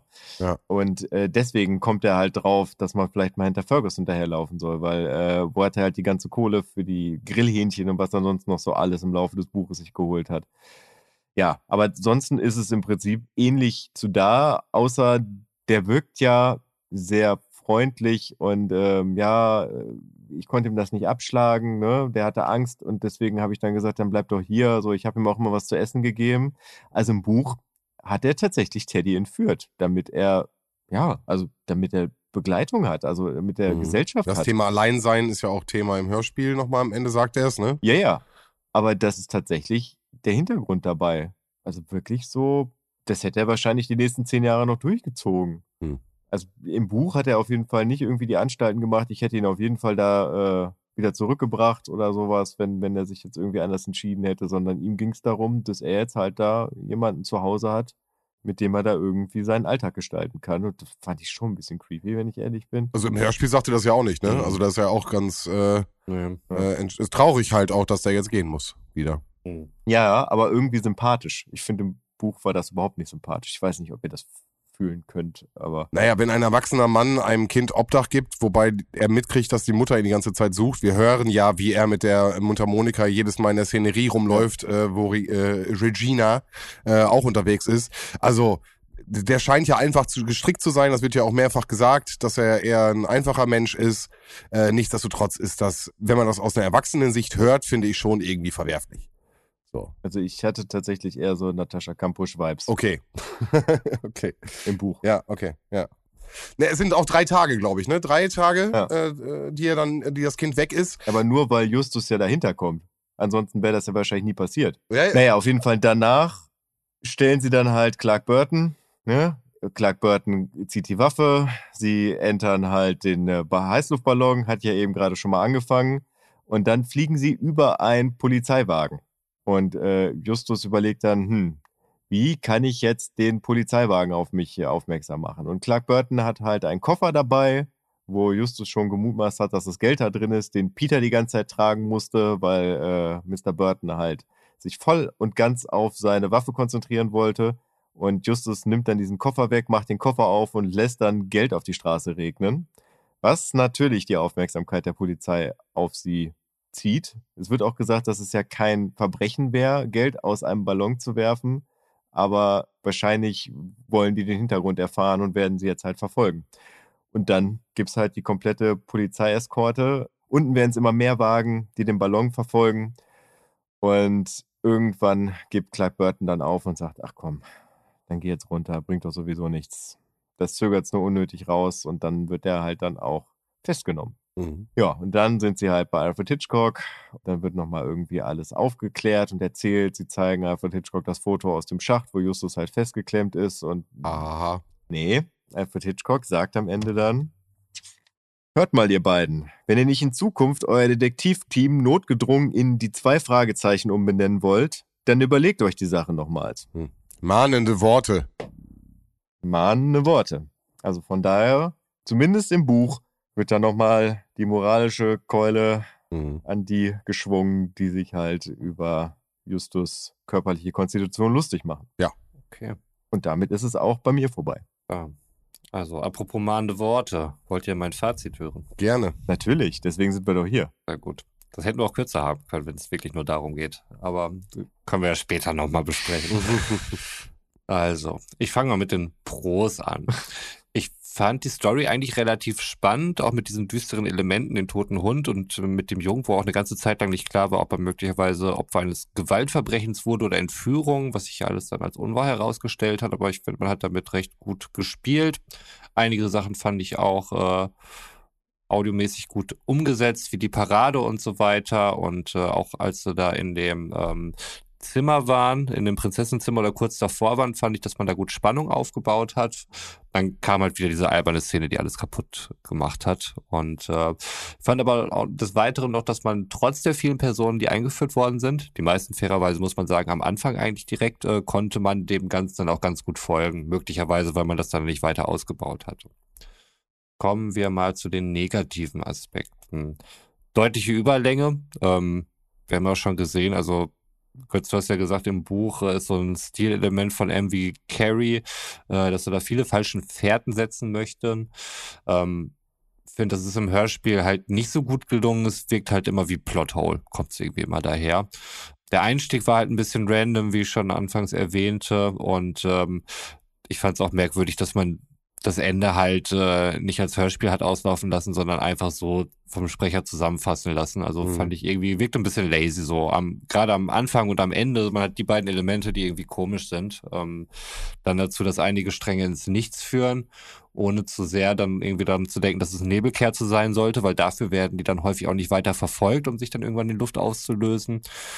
Und ähm, ja, diese albernen Elemente ähm, haben mir halt auch nicht gut gefallen über die ganze Folge hinweg. Daher gebe ich dem Ganzen, ich finde, trotz der großen Negativpunkte immer noch eine respektable 360, weil sie mich doch eigentlich ganz gut unterhalten hatte. Und äh, bevor wir jetzt hier diese Folge besprochen hatten, war ich sogar noch bei 370, weil ich es recht unterhaltsam fand. Ich hatte mir meine Sachen halt nicht mehr durchgelesen und diese ganzen Sachen, die ins Leere gelaufen sind, sind bei mir halt auch schon im Kopf völlig durchgerauscht. Deswegen hatte ich das gar nicht mehr so auf dem Schirm. Aber das dann halt nochmal zusammen äh, mit der viel zu langen Folgenlänge und so, hat mich jetzt gerade nochmal richtig wütend gemacht. Und ähm, deswegen wollte ich ihm doch eine eher unterdurchschnittliche Wertung geben. Allerdings nicht zu sehr, weil wie gesagt, äh, für eine Drei-Fragezeichen-Folge hat sie mich relativ entertained. Aber es sind schon einige negative Aspekte, die man da nicht wegdiskutieren kann. Und falls ihr euch gefragt habt, hat das überhaupt irgendeinen Einfluss, was wir hier noch so sagen? Ja, hat Okay. es. Na, also dann bin ich, glaube ich, diesmal nicht mit einer Punktlandung auf jeden Fall näher dran bei, bei meiner Einschätzung. Äh, ich hatte einen 350, du hast einen 250, Götz, ne? Nee, äh, äh, oh, ich wollte 351 sagen. Ah, mh. Schade. Gut, äh, damit bin ich auf jeden Fall näher dran. Nee, Du hast 250 gesagt, oder nicht? Das können wir ja nachhören. ich habe 251 gesagt, aber ich meinte 351. Also so krass. Äh, Okay. Also Ja, aber meinen Ja. und sagen, was machen wir da jetzt? Müssen wir gucken. Aber ist ja egal. Auf jeden Fall haben wir, glaube ich, dann beide ganz gut eingeschätzt. Äh, wir wir äh, sprechen, glaube ich, für uns beide eher im unteren Drittel äh, der, der ganzen Ranking-Situation vollkommen, vollkommen fein mit. Ähm, ich habe die Folge, habe ich eben am Anfang ja auch schon gesagt, sehr spät bekommen. Also es war, ich habe nicht die Erstauflage, ich habe die wirklich äh, ähm, sehr spät erst gehabt. Und mich hat, wie gesagt, diese Regina wirklich genervt, die Mutter Monika genervt, diese ein Einspieler, die haben, die, die dörpelte für mich immer so dahin, äh, hatte für mich keinen großen Stellenwert. Wie war das für dich, Götz? ich habe die irgendwann mal gehört, äh, als ich glaube, als ich mit Roman zusammen gewohnt habe, sogar erst. Hm. Als ich mal wirklich alle am Stück durchgehört habe, die bis dahin rausgekommen sind. Und ich fand die halt kacke und deswegen habe ich die seitdem nicht mehr gehört. Und habe sie jetzt halt sehr oft gehört, aber das hat sie jetzt auch nicht besser gemacht. Von daher, das Mhm. sprechermäßig müssen wir uns nicht drüber streiten. So, da, da sind Hochkaräter bei und auch wirklich Stimmen, die ich sehr mit den drei Fragezeichen in Verbindung bringe. Aber Mhm. Auch das hilft da nicht. Äh, Ich finde aber schon, dass die, die Ergänzung mit dem Buch, die du äh, dem Hörspiel gibst, auf jeden Fall äh, einen absoluten Mehrwert haben. Und dass wir da auf jeden Fall nochmal bestimmte Sachen herauskriegen. Wie gesagt, allein der Sprecher, was du meintest mit dem äh, Musch, äh, dass es da noch einen, äh, einen Chef gibt äh, und Justus den Part gesprochen hat. Sowas finde ich wirklich super spannend und äh, macht dann auch im Hörspiel irgendwie nochmal anders Sinn. Also, äh, das finde ich schon interessant. Ja. Was mir übrigens mal aufgefallen ist, und es ist auf meinem Mist gewachsen, ich, wir sind ja monatelang, sogar jahrelang davon ausgegangen, dass der Karpatenhund, äh, ich glaube, eine 371 oder sowas gekriegt hat. Und ich habe nochmal nachgehört, warum, wie das überhaupt kam. Und zwar äh, liegt es daran, dass ich das einfach behauptet habe in Folge 4 oder 5. Und ursprünglich hat er ja, ich glaube, eine 391 gehabt. Und ich frage mich, wenn das nicht passiert wäre und der Karpatenhund eine 391 gekriegt hätte und damit die Range ja viel weiter aufgegangen wäre und Roman ja da schon irgendwie im 30 Punkte um, um die Standardwertung rum was gemacht hätte. Ja, das, Wie wäre dann das Ranking verlaufen, habe ich mich dabei gefragt. das sind Fragen, die werden wir nie erfahren. Werden es nie erfahren. Ja. Aber wahrscheinlich wäre Roman heute nach oben und nach unten Extremer wäre ich geworden. weitaus extremer. Im Ja. Alter werde ich immer extremer, das sehe ich an mir absolut. Ja. Na gut, apropos Alter und Extrem, ich äh, muss ins Bett. Ja, Viertel vor eins zum Zeitpunkt hier der. Der. Mir fehlen die Worte. Wir haben hier so viel gequatscht, sind schon wieder zwei Stunden. Also ich respektiere jeden, der sich das hier anhört und ich hoffe, ihr habt auf jeden Fall trotzdem eine Menge Spaß daran. Ich weiß nicht, ob es ich tun würde. Äh, ich höre sehr gelegentlich mal nach, also von daher, es ist schon unterhaltsam. Also wird es beim nächsten Mal sicherlich auch. Bleibt dran, gerne auch zur regulären Folge. Ich widerspreche mir langsam selbst wie in einem Satz und ähm, ich höre jetzt schnell auf. Gute Nacht, haut rein, bis zum nächsten Mal. Ciao. Ja, auch wenn äh, diese Folge vielleicht im Drei-Fragezeichen-Kosmos eher irrelevant äh, scheint und äh, für uns jetzt im Ranking auch keinen großen Ausbruch hat, äh, wird es im nächsten Monat im Drei-Fragezeichen-Kosmos werden wir Peters Opa kennenlernen. Oh nein. Und äh, wenn das keine rele weitere Relevanz hat, dann würde ich sagen, äh, heißt es auf jeden Fall einschalten, dranbleiben, die dritte Abfahrt nächsten Monat.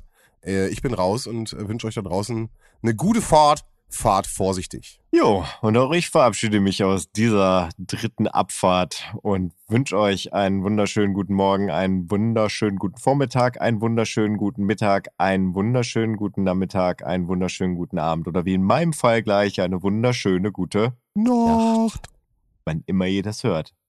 Hast du gerade gesagt, dass es zweieinhalb Stunden Ja. schon andauert? ist, äh, also wahrscheinlich wird es im Schnitt hinter zwei werden's, aber ja, das ist eine Zwei-Stunden-Folge. Weil, also ich, ich bin allein bei Aufnahmezeit bin ich noch weit nicht bei zweieinhalb Stunden angelangt. Also das heißt, wenn der Hörer sich gleich fragt, das äh, werden Wir haben die definitiv. rassistischen Ausfälle von Götz rausgeschnitten. Das war halt überhaupt nicht tragbar.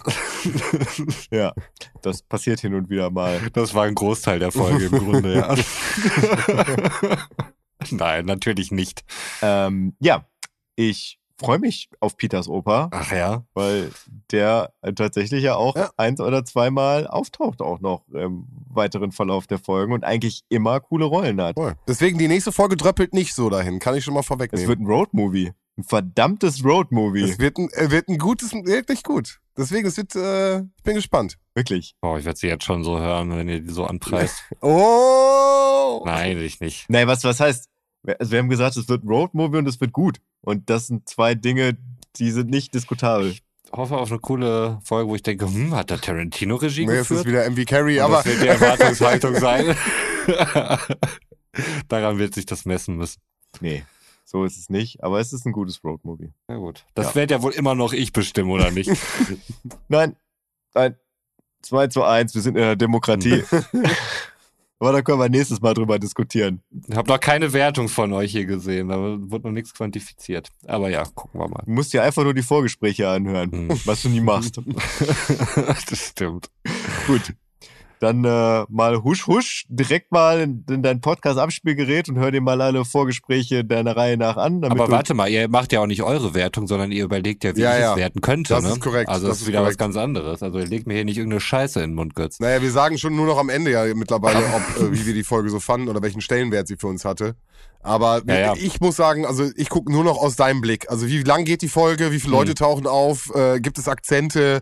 Das sind dann immer so die Hm. Steckpfeiler, die ich so ein bisschen habe. Ja, ihr kennt meine. Und dann guckt man halt, was könnte es sein. So, gibt's ein Scooby-Doo? Ihr wisst, was mir gefällt nach der Ja, wir ganzen wissen, was Zeit. du ja. magst. Ja.